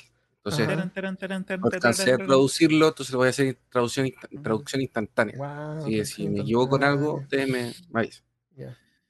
Eh, el, el titular de la noticia es: Paciente apavora en, en el hospital de Nueva Hamburgo. Actos de canibalismo en unidad de tratamiento. Nuevo Hamburgo, Río Grande del Sur. ¿Quién- quién- Eh, Hablamos de alguien que se comía los cuerpos. Ah, del glotón ese. Ya. El relato de funcionarios y acompañantes de pacientes de la unidad eh, Águila del Hospital Municipal de Nuevo Hamburgo. Ajá. Un expresidiario de 24 años, internado a 16 días, viene practicando autocanibalismo e intenta morder a aquellos que llegan cerca de él. Autocanibalismo. Él come su propia carne, como si estuviese saboreando un churrasco, un churrasco con un asado. Eh, contó una cuidadora de, de viejitos, con miedo que el hombre que eh, ¿Cómo se dice cuidadores de viejitos en, en portugués? Se dice cuidadora de idosos. Eh, con miedo que el hombre se suelte y ataque, visitantes hicieron un, un- un- un- un- juntaron firmas Ok. para que transfirieran a una clínica especializada a este, a este sujeto. La administración de- del, del Hospital de- Municipal de Nuevo Hamburgo pasó a mantenerlo sedado y encerrado en, el, en un cuarto individual. Antes, él venía, eh, eh, era mantenido preso con solamente un par de esposas. Esposas son Cuando uno Eh, se casa. eso. ¿Cómo se No, dice sí, esposas? sí, Esposas. Las cosas que se Sí, ponen en la. para ustedes también son Cosas. ¿Sí? Ya, ok. esposas. Em, y, eh, eh, y, y solamente con eso que un, un policía había prestado una vez. Eh, según el hospital, el cuadro es un surto psicótico agudo y esquizofrenia, incluyendo automutilación. Eh, esta persona vive en, era, eh, eh, o- o sea, era de San Leopoldo y tiene antecedentes criminales. El hombre, que, cuyo nombre no fue divulgado, llegó en una ambulancia del SAMU, que es el, el sistema como de emergencias que funciona allá. Del SAMU es un- una empresa de, de- de transporte de emergencia, va es donde está la emergencia y si no lo pueden resolver te llevan a un hospital. Em, el último día 9 de, de este mes. Estaba en un, en un, en un hospicio en el valle de Sinos. y pidió su eh, que lo sacaran de forma inmediata por sus, o sea, eh, ah, ya, el, el, el, el, este, este, este hospicio era como un lugar, como es un hogar, la verdad, es como un hogar donde vive gente con problemas. Claro, pero no es un anciano. Es como un lugar para gente que tiene problemas mentales. Eh, pero no es un psiquiátrico, no es un psiquiátrico, no es eh, un hospital psiquiátrico, es otra cosa, como más chiquitito. Entonces va gente como que tiene problemas de mm, adicción y cosas así. Una casa Y de lo- reposo. Claro, una cosa, una casa de reposo. Y él, eh, y lo que piden es que esta misma, esta misma institución pide que lo saquen de ahí porque tiene eh, ataques, crisis, de crisis violentas. Entonces es un tipo Ok. muy, muy violento. No sale qué es lo que se come de él. Sí, qué es lo que se muerde la- el brazo, qué. Todavía no llegamos a esa Se come la uña. Ahí. Eh, y, y ellos, como, como este, este hogar, no tienen como darle seguridad a los otros enfermos con estas crisis violentas que tiene el, el- sujeto. El, el internado responde, o sea, el internado que es el sujeto, este, que no- el hombre, que nos revelaron el nombre, responde por delitos graves como eh, tentativa de homicidio, que es como trata, eh, homicidio sin, sin que no lo logró, eh, robo y receptación, que no sé qué es. Eh, tiene que ser contenido por sus ataques semejantes cuando, a cuando estaba preso en la comisaría y por eso que fue transferido a donde era la cuestión psiquiátrica. Acompañantes y familiares de los pacientes que estaban ahí en el hospital dicen que la venida del paciente, que la llegada del paciente tornó eh, el ambiente del hospital una pesadilla. Los enfermos de la unidad, entre viejitos y accidentados, pasaron a no poder reposar en razón de los gritos constantes de este hombre. El ataque más fuerte que, que pasó fue en la madrugada de- del lunes, según los testimonios. El paciente consiguió soltar la, la- se consiguió soltar de las esposas, No. eh, que lo mantenían, eh, sí, que lo mantenían eh, sujetado, eh, a la, a- como a la, a la cama. Entonces le pusieron Claro. una mano y la De otra. Eh, de- esto fue el día 26 del 10. Eh, la Guardia Municipal, que es una policía un poco más, eh, no, no tan armada, es como más básica, Armada. que, que ve cosas más, más, más livianas. Sí, pues sí, ahí, ahí está la policía militar que anda con ametralladora y fusiles y cosas así. Eh, Como el ejército y la policía. Exacto. No. es claro, es como policía y ejércitos, las dos cosas juntas. La Guardia Municipal tuvo que intervenir y fueron necesarios tres policías para contener a la persona. La confusión fue de, de 3 a 5 horas, o sea, de las 3 de la mañana a las 5 de la mañana. Receptación, Eh. dice Constanza, es cuando compras cosas y las robas y las vendes. Ah, bueno. O reductor, es decir, reducirlas. Ya. Mm, no sabía. Eh, pues, y solamente pudieron como detener esta situación cuando los policías usaron armas de choque para incapacitar al, al agresor. Oh, O sea, zzz, le dieron el, el toquecito diabólico. Eh, entonces, imagina si él ataca a otros pacientes que están en cama o incapaces de huir. Esa es, eh, la- dice, dice uno de los testimonios. La abuelita que cuido está muy asustada. Mal duerme. Eh, No. una, escena una, escena una escena aterrorizante no sale de las cabezas de las personas que, testim- que testimonian la tenta- la- el- eh, esta como tentativa de, de huir. Eh, el tiempo en el que quedó solo en el cuarto, el hombre mordió, Eso, este se llegamos a la parte. arrancó, se comió los propios dedos de los pies y de las manos. Oh my, los propios dedos de los pies y las manos. Se los, no tiene dedos. Ya no debe tener dedos. Se los mordió, sí. ¿Los Se masticó sacó. o se los tragó? Se los sacó. Oye, ¿de, qué, ¿de quién se dio? ¿De Yuji? Sé que está viendo mucho Jujutsu Kaisen, el man. En cuanto masticaba su propia carne, eh, daba para escuchar los estalos de los huesos en la boca. Y, eh, y él estaba como lamiéndose. Era como si estuviera apreciando en cuanto encaraba al equipo de enfermería. Con una mirada Oye, le- amenazante. les cuento una- un truco que le pueden hacer a un, un niño chico o algún familiar, no sé. Eh, toman un pedacito de hielo y se lo ponen en la boca. ¿ya? Después se meten un dedo en la boca y mastican el hielo. O sea, dejan el dedo así como en el, en el cachete. Y, y el niño va a pensar de que te masticaste el dedo. Qué ¿Qué, qué- malo. Es- Y si le pones qué ketchup también malo, ahí, lo puedes complementar con, no sé, si quieres. qué- qué terrible? ¿Qué es eso, Armando? ¿Por Ah, mira lo que decías puedo hacer yo, María pequeño está- Johnny. María ¿Quieres está hacerlo muteada. tú? María está muteada. No. Ah, no, está ah, ya. Estaba riendo en silencio. Una risa Risa, silenciosa. sí, sí pues te ponen un pedazo de hielo, entonces cuando te muerdes suena así. Con la salsa de tomate, ¿no? Eso, sí. Entonces, mientras el tipo masticaba y decía que A lo mejor estaba haciendo era ese truco. deditos. Yo a mi, mejor a mi hermano una vez le hice truco que tú te agar- agarras un, un papel así como un pedazo de papel higiénico, por ejemplo, y lo empapas con un poco de leche. ¿Ya?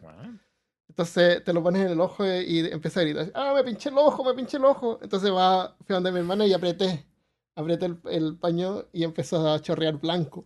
wow. me pinché el ojo, está mal. Se me sale la leche del ojo. no sé qué, cómo diablos te lo ojo por dentro, pero a lo mejor Qué es maldadoso. Mi leche Sí. ocular se derrama, hermana. Es negro. Mi leche ocular.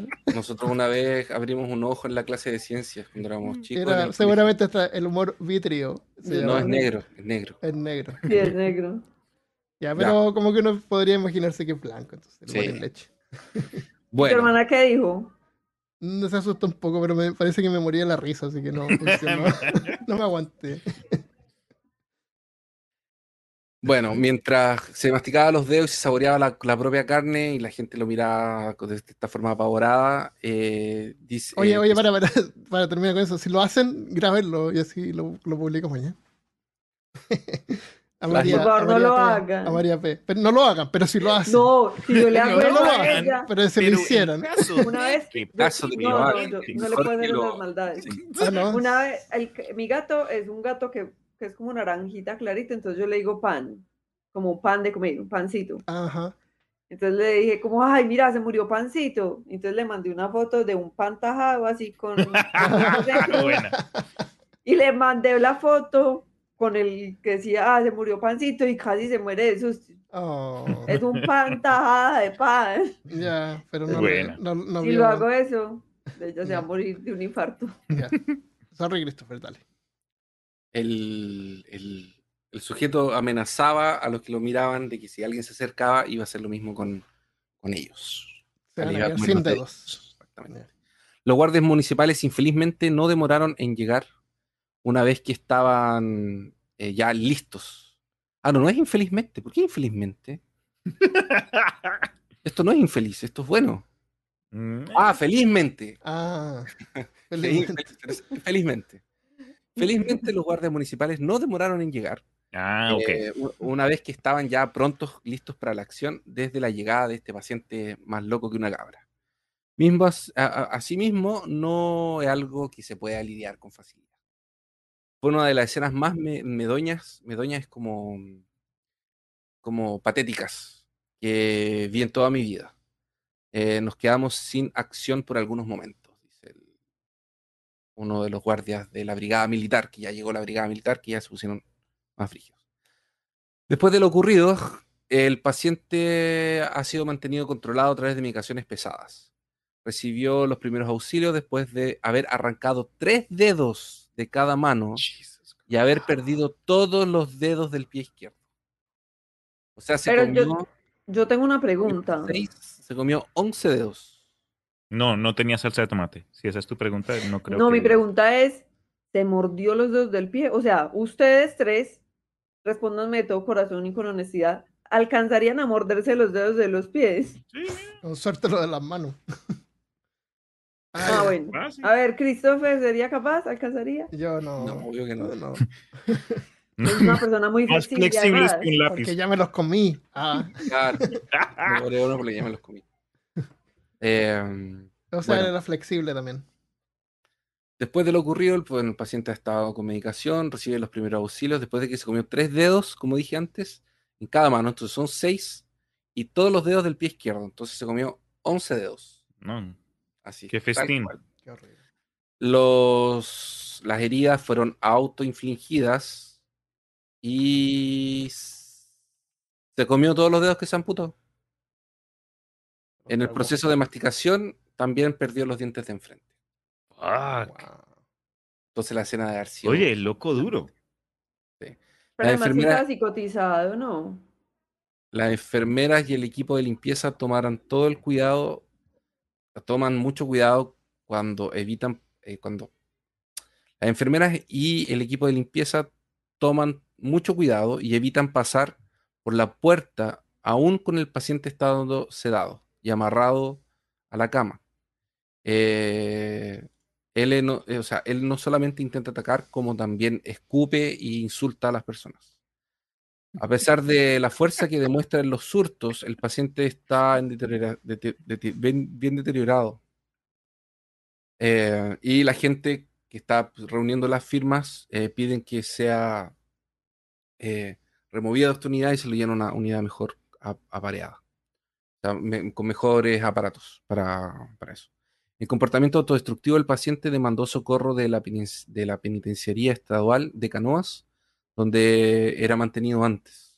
La madrugada del 29 de junio del 2019, los carceleros fueron llamados por apenados, asustados, eh, por apenados. Ah, los apenados son los, los que están adentro del- de la penitenciaría. Ah. Por otros presos. Los presos llamaron a los guardias. Em, asustados con el comportamiento de un compañero de celda que se lesionaba con fuertes golpes en el rostro. ¿Esta otra historia? Eh, no, el el man. El Ah, tema, en ahí. 2019, sí. No paró con autoinfligirse daño incluso durante la intervención de los, ag- de los agentes carcelarios. Se pegó tanto a sí mismo que eh, se pegó tanto que necesitaba que lo viera un médico, como necesitó de, urg- de se urgencia. Se. Ese episodio dejó cicatrices y heridas permanentes en su rostro. Eh, la situación está siendo evaluada por la Secretaría de Salud de Nuevo Hamburgo y se estudia la mejor medida para proteger al interno y a las personas a su vuelta. O sea, este señor está poseído por el demonio. Ahí está. Sí. Mi tipo- Pero entonces el señor está en la cárcel desde el 2019. Sí. En la cárcel tiene sus- el- ok. En el 2019 se golpeó y este año dio un paso más y se comió los dedos. Exactamente. 11. Qué terrible. Qué locura. Qué locura. Oigan, cuando chicos, que se comió algo más. No, y, y se comió los, se comía, se comía los- y perdió los dientes. con Ah, la sí, fuerza. Imagínate el dolor que esta cuestión co- como que se te quiebre, no sé. Es horrible. uno como persona que normalmente tiene esta sensación de autopreservación, cuando estamos comiendo y nos damos cuenta que estamos a punto de masticarnos el diente, como que paramos no- y que una- un individuo demuestre lo opuesto. No, hermano, qué locura. Mm. Pero lo que por lo menos sí me deja algo de inspiración es el hecho de que por lo menos acá recientemente vi en las noticias de Austin, ¿no? Que eh, van a estar creando, como existen, ¿cómo se llaman esos lugares para gente con trastornos mentales? ¿Psiquiátricos? Psiquiátricos, No, con, comienza con una M. médicos, manicomios. Ser. psiquiátricos. Que van a comenzar a sacar eh, Manicomios. lugares de ese tipo, pero Ah, para sí. niños. Y creo Ya. que los van a llamar Antes, minicomios. antes habían harto y los dejaron de, de- Qué de usar horrible porque tu chiste. ¿qué dijo? Para Qué niños, ¿pero qué? horrible tu chiste. Todo eso para ese chiste ¿Cuál asqueroso. dijo? Para niños, ¿pero qué? ¿Qué dijo? Se va a quemar en el invierno, Cristian. Dijo que le Digo van a que van a. ¿Manicomios? minicomios. Minicomios.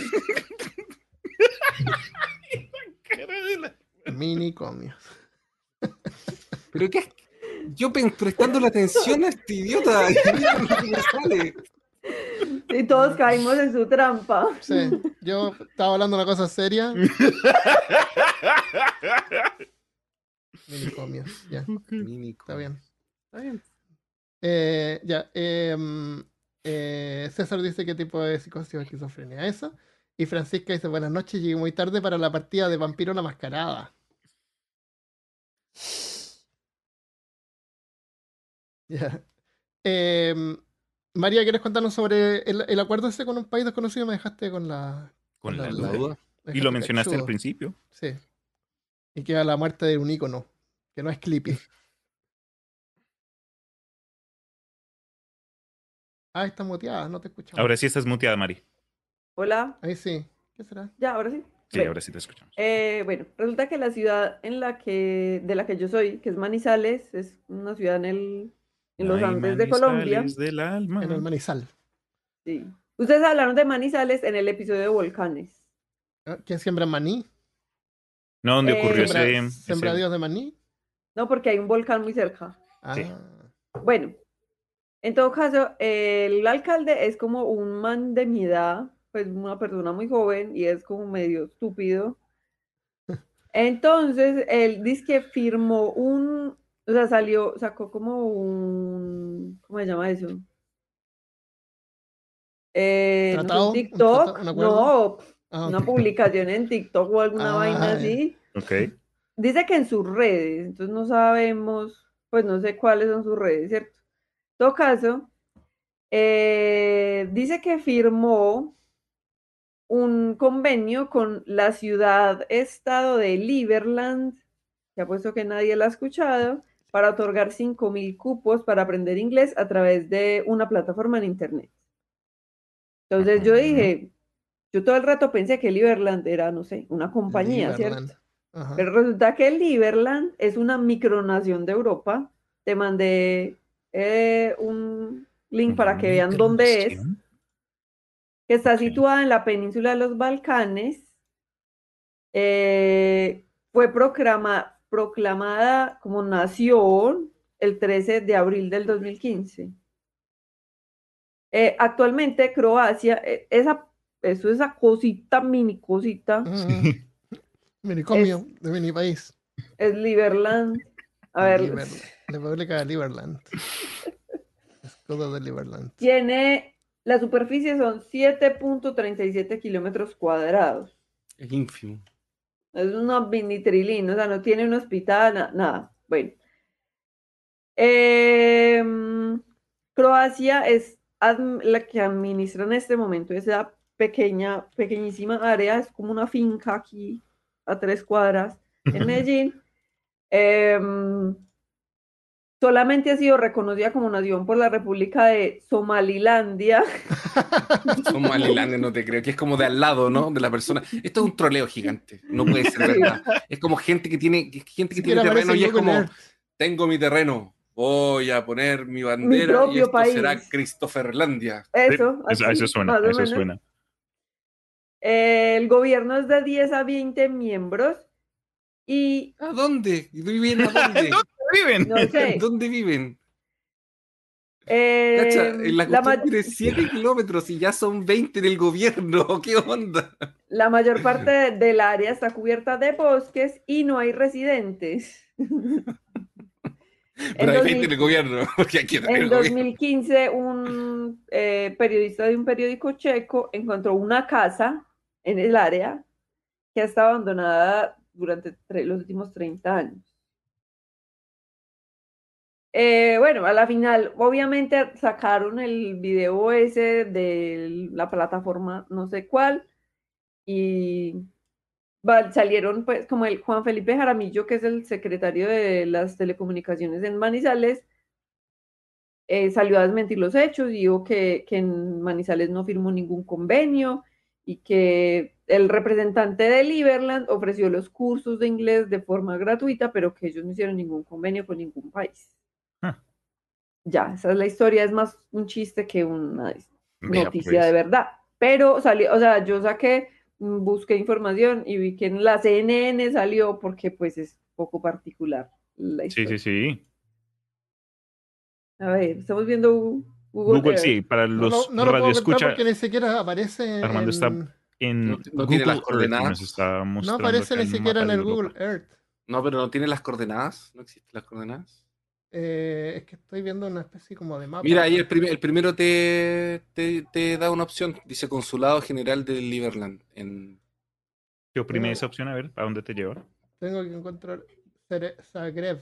Si alguien tiene unas- un set de VR, de, de realidad virtual, busquen Liberland y mándenos fotos al Instagram de. Peor Caso. Ahí está, Zagreb en Croacia. Ahí está Zagreb. Liberland. Después derecha hacia la derecha. Aquí está. Esta es la. Acá. Esto es acá. sí. Sería aquí. Tienes un bosque ahí. Claro. Eh, ventana y respiro. Patina. Es que estoy viendo este otro mapa. Entonces, acá hay una reserva natural con un río que pasa hacia abajo que se llama. Danubio. Río Land. Ah, Danubio. Danubio. No, Río River. Danubio. Este es entonces. No, Sí. no sale en Google Earth. No, pues que ¿qué va a salir? Sí, el único que lo reconoce internacionalmente Susa. Es ver, Somaliland.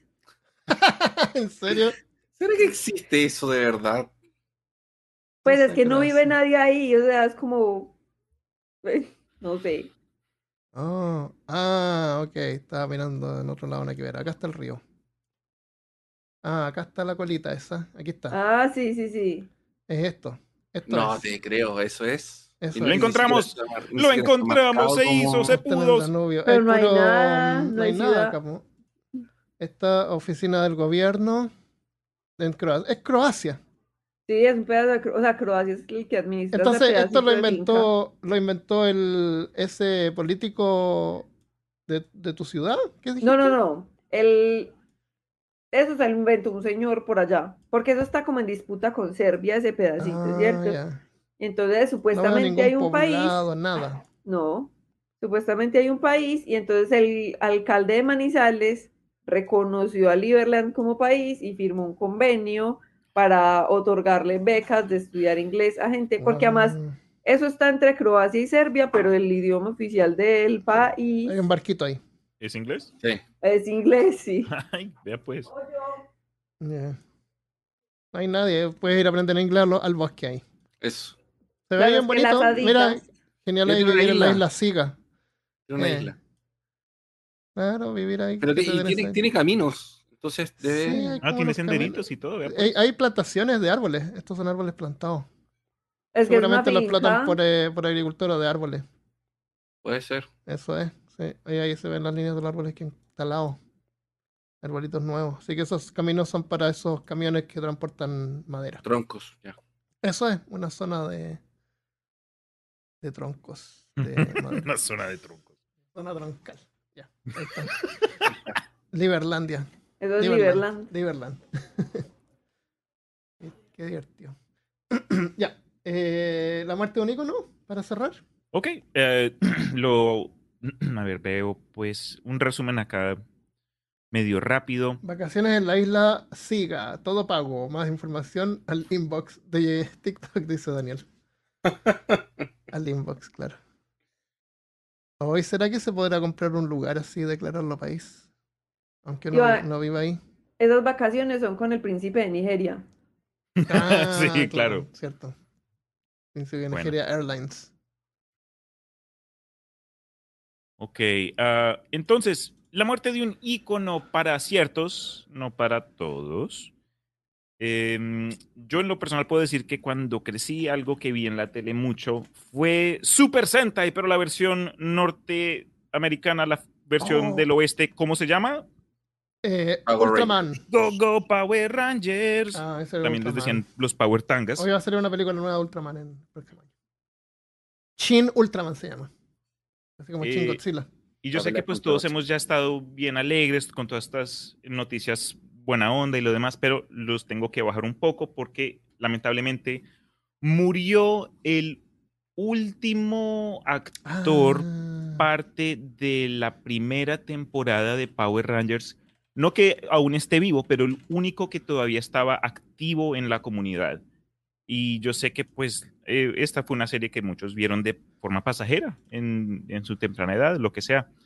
Y, pero lo que me dejó a mí boquiabierto es el hecho de que esta cosa todavía está en, en, en pie, todavía existe Power Rangers.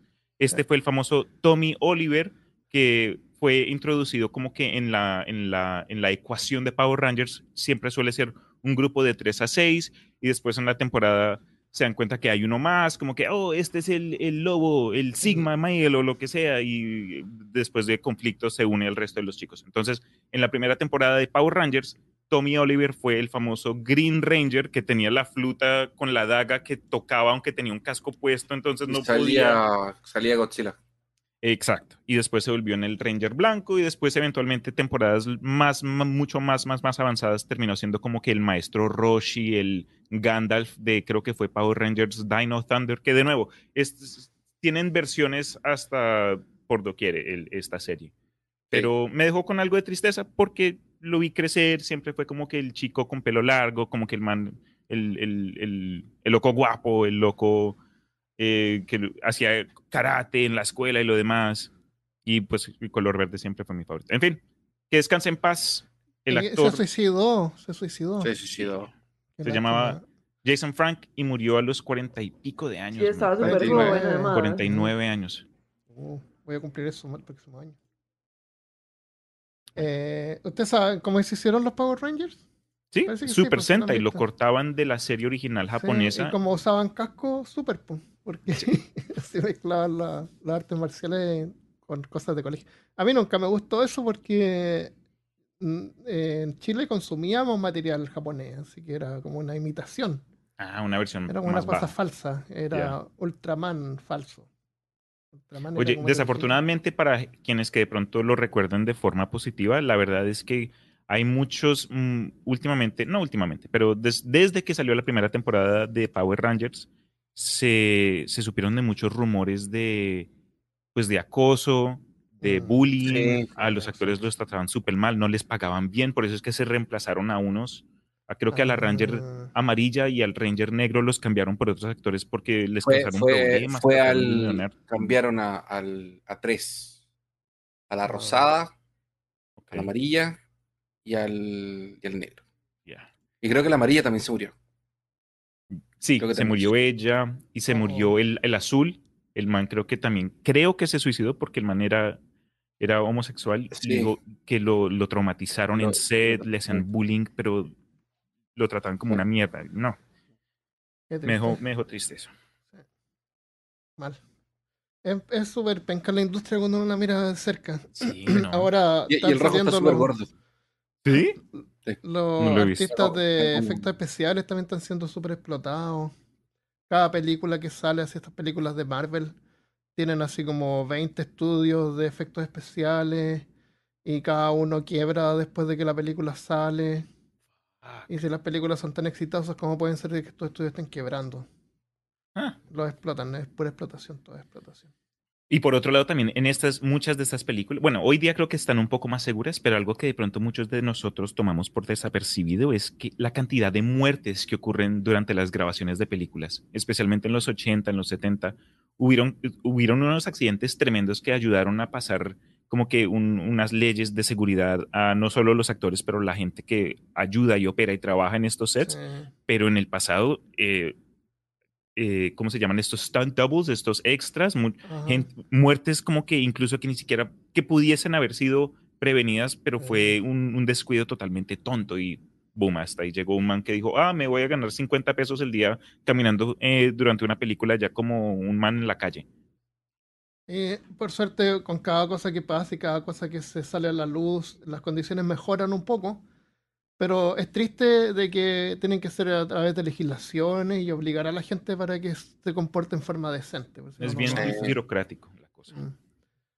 Eh, bueno, eh, ahí arruinaste el episodio. pues. Ahí terminó. No tenemos nada más. Váyanse a dormir. Sí, culpa mía. Por mi culpa, por mi culpa, por mi gran culpa. Sí. No tenemos nada gracioso. A ver. Ah, ya. Le damos las, notic- las, las noticias, la- las preguntas que dejamos en el episodio de los villanos. Dale. Eh, eh, la pregunta era, ¿cómo crees que será recordada nuestra era actual en el futuro? Pero eh, no, lo que nos referíamos era, no sé si te acuerdas, que era qué aspecto actual va Sí. a ser como el que va a resaltar, que, que distingue nuestra, la era actual, no nuestra era, sino que la era ahora del 2000, de los años 20, de los nuevos años del 2020. Eh, entonces, Campicaro dice, el dolor de cervicales y ciático, el huevo del otro cap. ¿Qué se refiere con eso, el huevo del otro cap? No está, no está... Del otro capítulo. Ah, del otro capítulo. Le dicen balístico, basilisco, junto. Justo esta semana mi gallina puso uno. Huevo del otro capítulo. Mi gallina puso un huevo. ¿Qué? No sé qué está hablando. No esto- quemé nada, pero es que ¿estás la bien? gallina no pone más huevos, creo. Like a stroke. El otro día pu- puse un huevo en. Yo puse un huevo en mi sartén y tenía dos yemas. Mira. Eso es Y buena dije, suerte. oh, ¿qué significa esto? Y le tomé una foto. Pero esto fue hace varias semanas, así que. Bien. Ya, Maca dice, se juntaron los tres favoritos de peor caso. Oye, están usando las preguntas para enviar mensajes que no tienen que ver con la pregunta. Bueno, ahí dice comentarios, entonces pueden dejar comentarios. Se juntaron los tres favoritos del peor caso. Muy buen capítulo. Yo creo que seremos recordados como una época de declive social y mucho avance tecnológico. Sí, no sé, siempre, siempre, cada generación que se siente así como que esto es lo peor que ha pasado. Toda siempre está el mundo terminándose, toda. siempre está la tercera guerra mundial a punto de partir, y eso siempre ha sido igual, y no sé, nunca pasa. A lo mejor es lo que es. Pero ahora sí me siento súper pesimista con lo que está pasando ahora. Especialmente cuando voy al supermercado y veo las estanterías vacías. O Especialmente cosas- después de la noticia que se, que se murió este Power Rangers. Yo sé, es, Yo la sé, cosa está es mal. cierto. Es por eso terrible, terrible. mal, claro. Sí, Ay, Mari qué sabe. egoísta soy. Me siento mal porque no había mantequilla de la marca que compro siempre, en vez de sentirme triste porque se murió el Power Rangers. Imagínate. El egoísmo. Ya, Josefina eh, Perona M dice, tal vez muchos, muchos años nos recuerden como la segunda época oscura, con pandemias, revoluciones sociales, Ah. guerras, cambio climático. Pero no dicen que, que es como el momento más, más, con menos guerra en este momento también. Es porque No supuesto dijo que eso. lo es, lo es. Pero la cosa, la más gente en se enfoca en cosas general. todas raras. Es que mira, mira, desde el año 70, el, eh, la cantidad de gente que hay en el mundo se ha como duplicado. Hay como mucha más gente. De hecho, los números son medio aterradores. Sí, Entonces, esta semana cumplimos como Sí. 8 mil billones de personas. claro, claro, 8 Ocho billones. billones. Entonces, eh, hay, los países más pobres son los que tienen más cantidad de gente. O sea, en Mm. países más avanzados, en Europa, por ejemplo, no, no, no ocurre ningún impacto con la, con la alta cantidad de personas. Pero en países más pobres sí, sí ocurre. Y esas son las personas que más sufren. Pero los países ricos, como no les pasa mucho, como que no les importa mucho. No, no. Como un dato curioso eso. Creo que lo que va el comentario es que, por ejemplo, uno nunca sabe lo que la gente en el futuro se va a enfocar, porque hoy día, digamos, en los Estados Unidos se recuerdan los 70 como la edad del amor. No significa que no habían guerras, que no habían problemas, que no había gente siendo asesinada y lo demás. Entonces, por ejemplo, en el futuro no sé, el mundo se une bajo un gobierno, pero eh, religioso, y ven la decadencia de, de esta, de esta época y dicen, no, segunda edad oscura, aunque tenemos tecnología y tenemos lo demás, Sí, pero ellos lo ven menos. así, se enfocan en lo Ujú. negativo. Sí, puede ser. Ahora, los que, los que nos van a recordar van a ser los que van a crear estas nuevas películas, nuevas series, nuevos libros, que van a ser los países más adelantados también. Esos son Mm. los que nos van a, van a, van a causar un recuerdo, van a generar sí. este recuerdo, no los países más pobres, entonces también depende Son quién, quién te está recordando. Mm. Eh, Jaxel Vizcarra dice, como la era de la pandemia, de la generación de cristal y del inicio del campo político monetario mundial. Yo me acuerdo cuando chico, cuando joven salía, oh, los, la, ¿cómo se llamaba? La, van a salir los niños índigos, ¿se acuerdan de los niños índigos? Oh, de, sí, sí, sí. Sí, siempre se inventan. Ahora son como los niños de arcoíris, una vaina así. Pero los niños índigos iban a tener una, van a ser, van a ser más sensibles, van a cambiar el mundo, Claro. van a ser todo mejor. Psíquicos Y resulta demás. que después los niños índigos somos nosotros, que somos más sensibles y nos tratan de que somos de cristal. entonces- entonces, ¿qué onda? Ah, ¿Quieren niños índigos o no quieren niños índigos? Porque acá están los niños, esos son los niños índigos. Los más sensibles. Eh, Daniel Calderón Luna dice, vamos a hacer la era del pésimo gusto en música. Eso es verdad, la calidad de la música es terrible. Nadie va a W. entender por qué todos idolatran a Bad Bunny. A Terrible Bunny, Eso. Eso podríamos hacerlo un capítulo. Eso es un buen capítulo para Restre Podcast. ¿eh? La calidad de la música. puede ser. Vamos al capítulo. Eh, de lo que dice, escuchar a María P tener opiniones controversiales. eh, ponerla a Sí, escuchar rap. Lo bueno. Oye, me contó mi mamá que hace unas semanas estaba, maneja, estaba llevando a mi hermano a, un- a una práctica de fútbol o así, y cuando lo recogió le dijo, oye, mira, eh, salió la última de Bugs Bunny, y él todo emocionado, a ver, ponla, ma, ponla.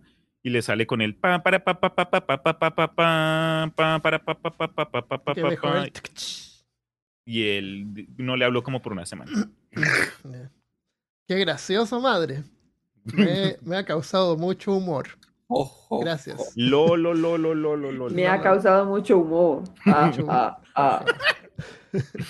De Rocas será, anti- será anticuada, será anticuada de pensamientos erróneos y políticamente incorrectos. La tecnología de punta actual será desconocida y extraña para las generaciones jóvenes. Es que la vida sigue como la conocemos. Daniela Foster dice, como la última era en que se podía vivir al aire libre sin morir. ¡Uy, qué triste eso! Qué triste. Daniel Tobar dice, creo que será recordada como la era que se volvió permisiva, que se volvió permisiva la perversión futura, que se conocerá como lo normal. Pero lo que me preocupa es la cantidad de evidencia de selfies con duckface. Los caripatos. La era del duckface. Eh, Pablo, Ya no, ya no hay más carepatos, ¿verdad? Ya se No. acabó eso.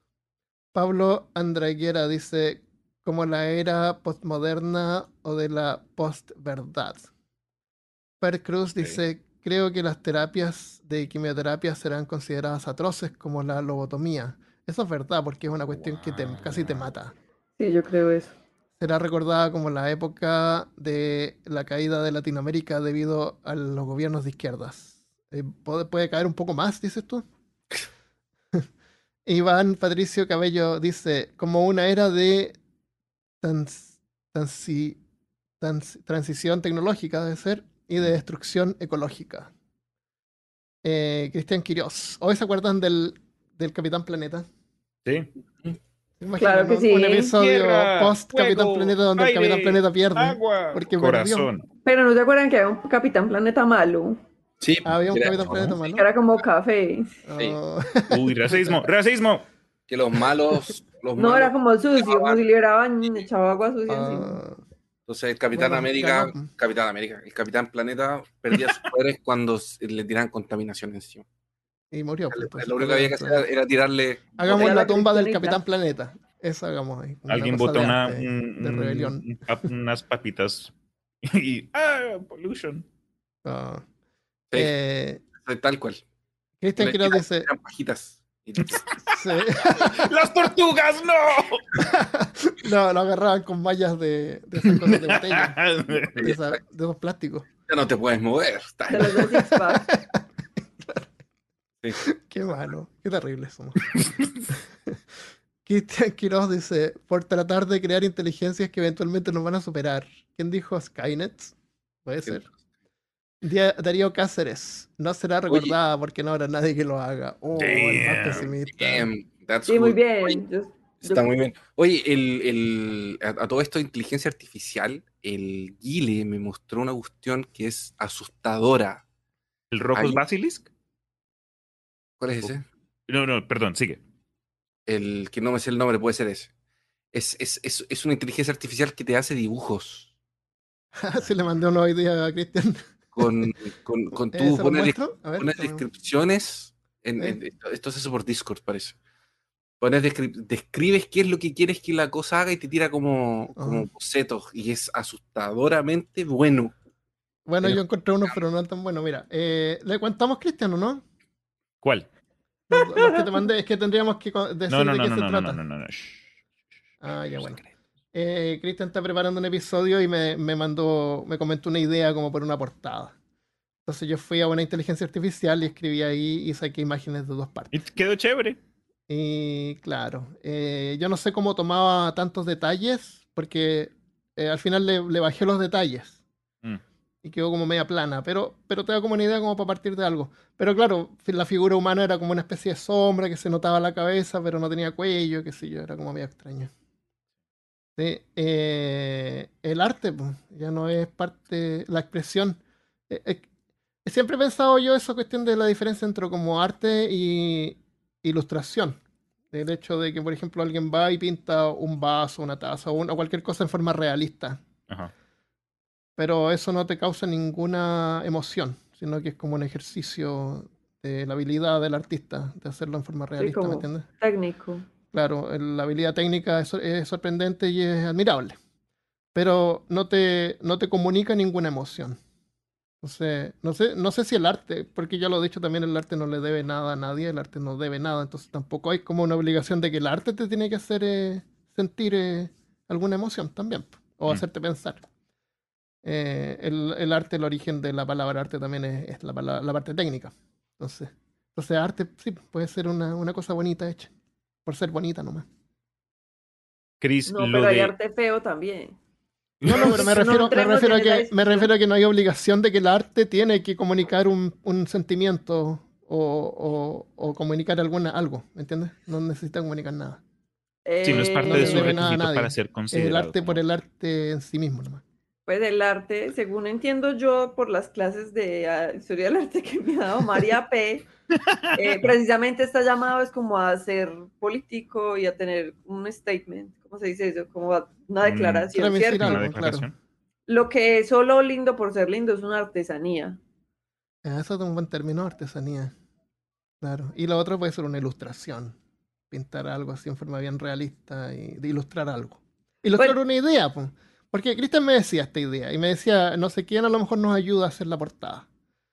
¿Ya? O la inteligencia artificial o lo que sea. Eso es una ilustración. Es, es parte, del arte- parte del arte también, pero no, no está tratando de comunicar nada. Más, más que la idea de la atmósfera, entrar, ayudar a entrar en la atmósfera de lo que vamos a hablar. Ya. No sé. Interesante la conversación Mm. alrededor del tema. Pero cuando estábamos hablando acerca de lo de la inteligencia artificial, lo que te había mencionado, pensé que era lo que estabas, a lo que te referías, Chris, es esta, de nuevo entrando al tema de teorías. Hay esta teoría que se llama el basilisco de Rocco y e- en, en resumen es que quienes piensen que el desarrollo de inteligencia artificial va a llegar a la propia, a la propia exterminación del ser humano, para quienes crean que es, esto es inevitable, va, eh, la inteligencia artificial va, va a llegar a un punto de, como que de desarrollo que en el futuro va a reconocer quiénes estaban en su contra y va pues a, a accionar a, a aquellos. Eh, entonces, con ese pensamiento, ¿no es mejor ayudar o promover o, o, sí, promote la inteligencia artificial para que cuando llegue ese punto estemos en su lado bueno? Entonces, esas, y es una de esas teorías que dicen que cuando lo sepas, Ya vas va a quedar tarde. afectado. Sí, sí, vas a, como que mejor ni saberlo. Entonces, de pronto hasta no me hubiese quedado callado. Oh, Pero- oh, ahí está, yo no tengo ningún comentario a favor ni en contra de lo que. Pues Claro, yo no. También estoy muy feliz con mi tecnología. Yo también. Te quiero mucho. También, sí. Y eso que hay gente que cuando tienen los Siris y las Alexas en casa como que les gritan y les dicen, ah, porquería, te dije que me despertaras a las 7 y no me Hey pusiste Siri, la I alarma". love you. I think you're pretty great too. Oh, Sí, es como muy bien, gracias. Me, me. No se De- olviden a decirle gracias a sus máquinas cuando Sí, les también. hagan un comando de voz. Ay, no, pero Hey las Siri, Alexas sí thank son, you. Las Alexas son muy estúpidas. Si uno no les yo- grita como un perro, no. Alexa, volume down. Sí, ¿Quieres no, comprar un kilo de comida para, para gato? ¿Un kilo de comida para caballo? Pero Ya. papá, No estamos desvariando. Dejémoslo hasta acá. Dejémoslo hasta acá. Está Ya. bien, muchas Ya. gracias. ¿Hay algún, Oye. otro ¿Hay algún otro interesante ahí que.? Ah, eh, no, eso fue todo. Espérate, a ver, parece que había uno más.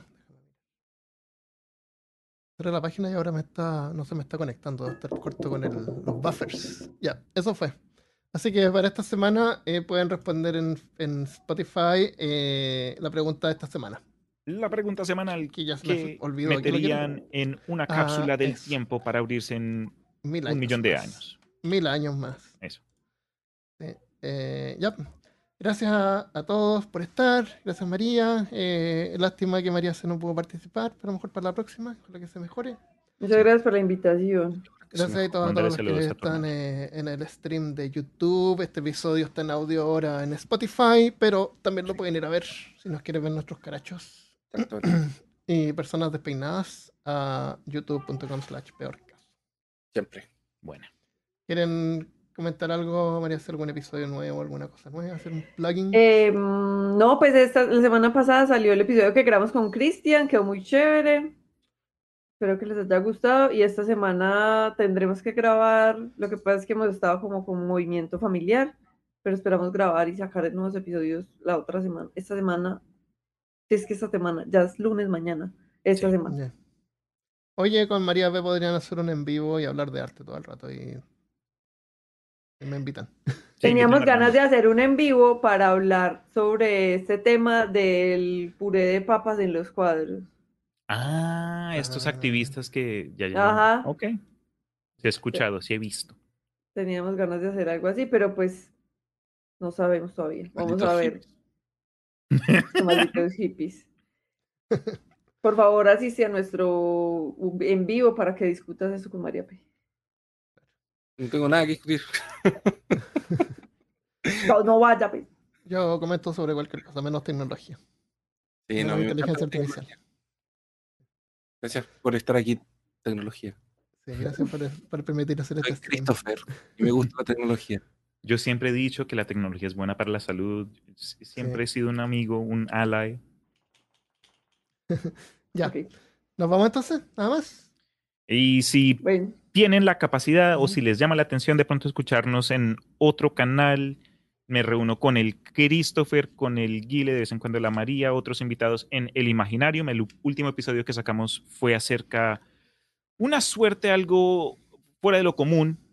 Me acompañó el Armando, fue una charla chévere, terminó siendo un poco más de jugo, pero la verdad tuvo su propio gusto y eh, Sí, yo quedé hablamos de la súper chévere. ¿no? Mi parte favorita fue la portada que puse en Instagram porque te tomé un- un- una foto y creo que es una de las mejores fotos tuyas que, que tengo yo, que he tenido el placer de ver con mis ojos. Entonces, gracias Armando de nuevo. por- Quería, quería una foto por con un trébol y me fui afuera a buscar un trébol. Pero resulta que estamos en invierno, entonces están todos cerrados y chicos. y- Entonces No, pero voy a la- imprimir un trébol entonces y lo corto. la otra foto que puse tuya, esa Ah, es la ya. que, a la que me refiero. a Pero sí, acompáñenos en elimaginarium.com y atentos un episodio el primer miércoles de cada mes, por, por lo menos a- hasta el 2022. En el 2023 va a haber una pausa. Ya, pues, muchas gracias. Eh, Constanza, gracias, les gustó el capítulo. Qué bueno, gracias por estar y hagamos esto más seguido. Me encanta estar en vivo y, y verlo y, y y Con compartir con la, compartir. con la audiencia también. Listo, nos vamos. Terminamos el broadcast. Nos vemos. Adiós. Chao, chao. chao. Taran, taran, taran, taran, taran, taran, taran.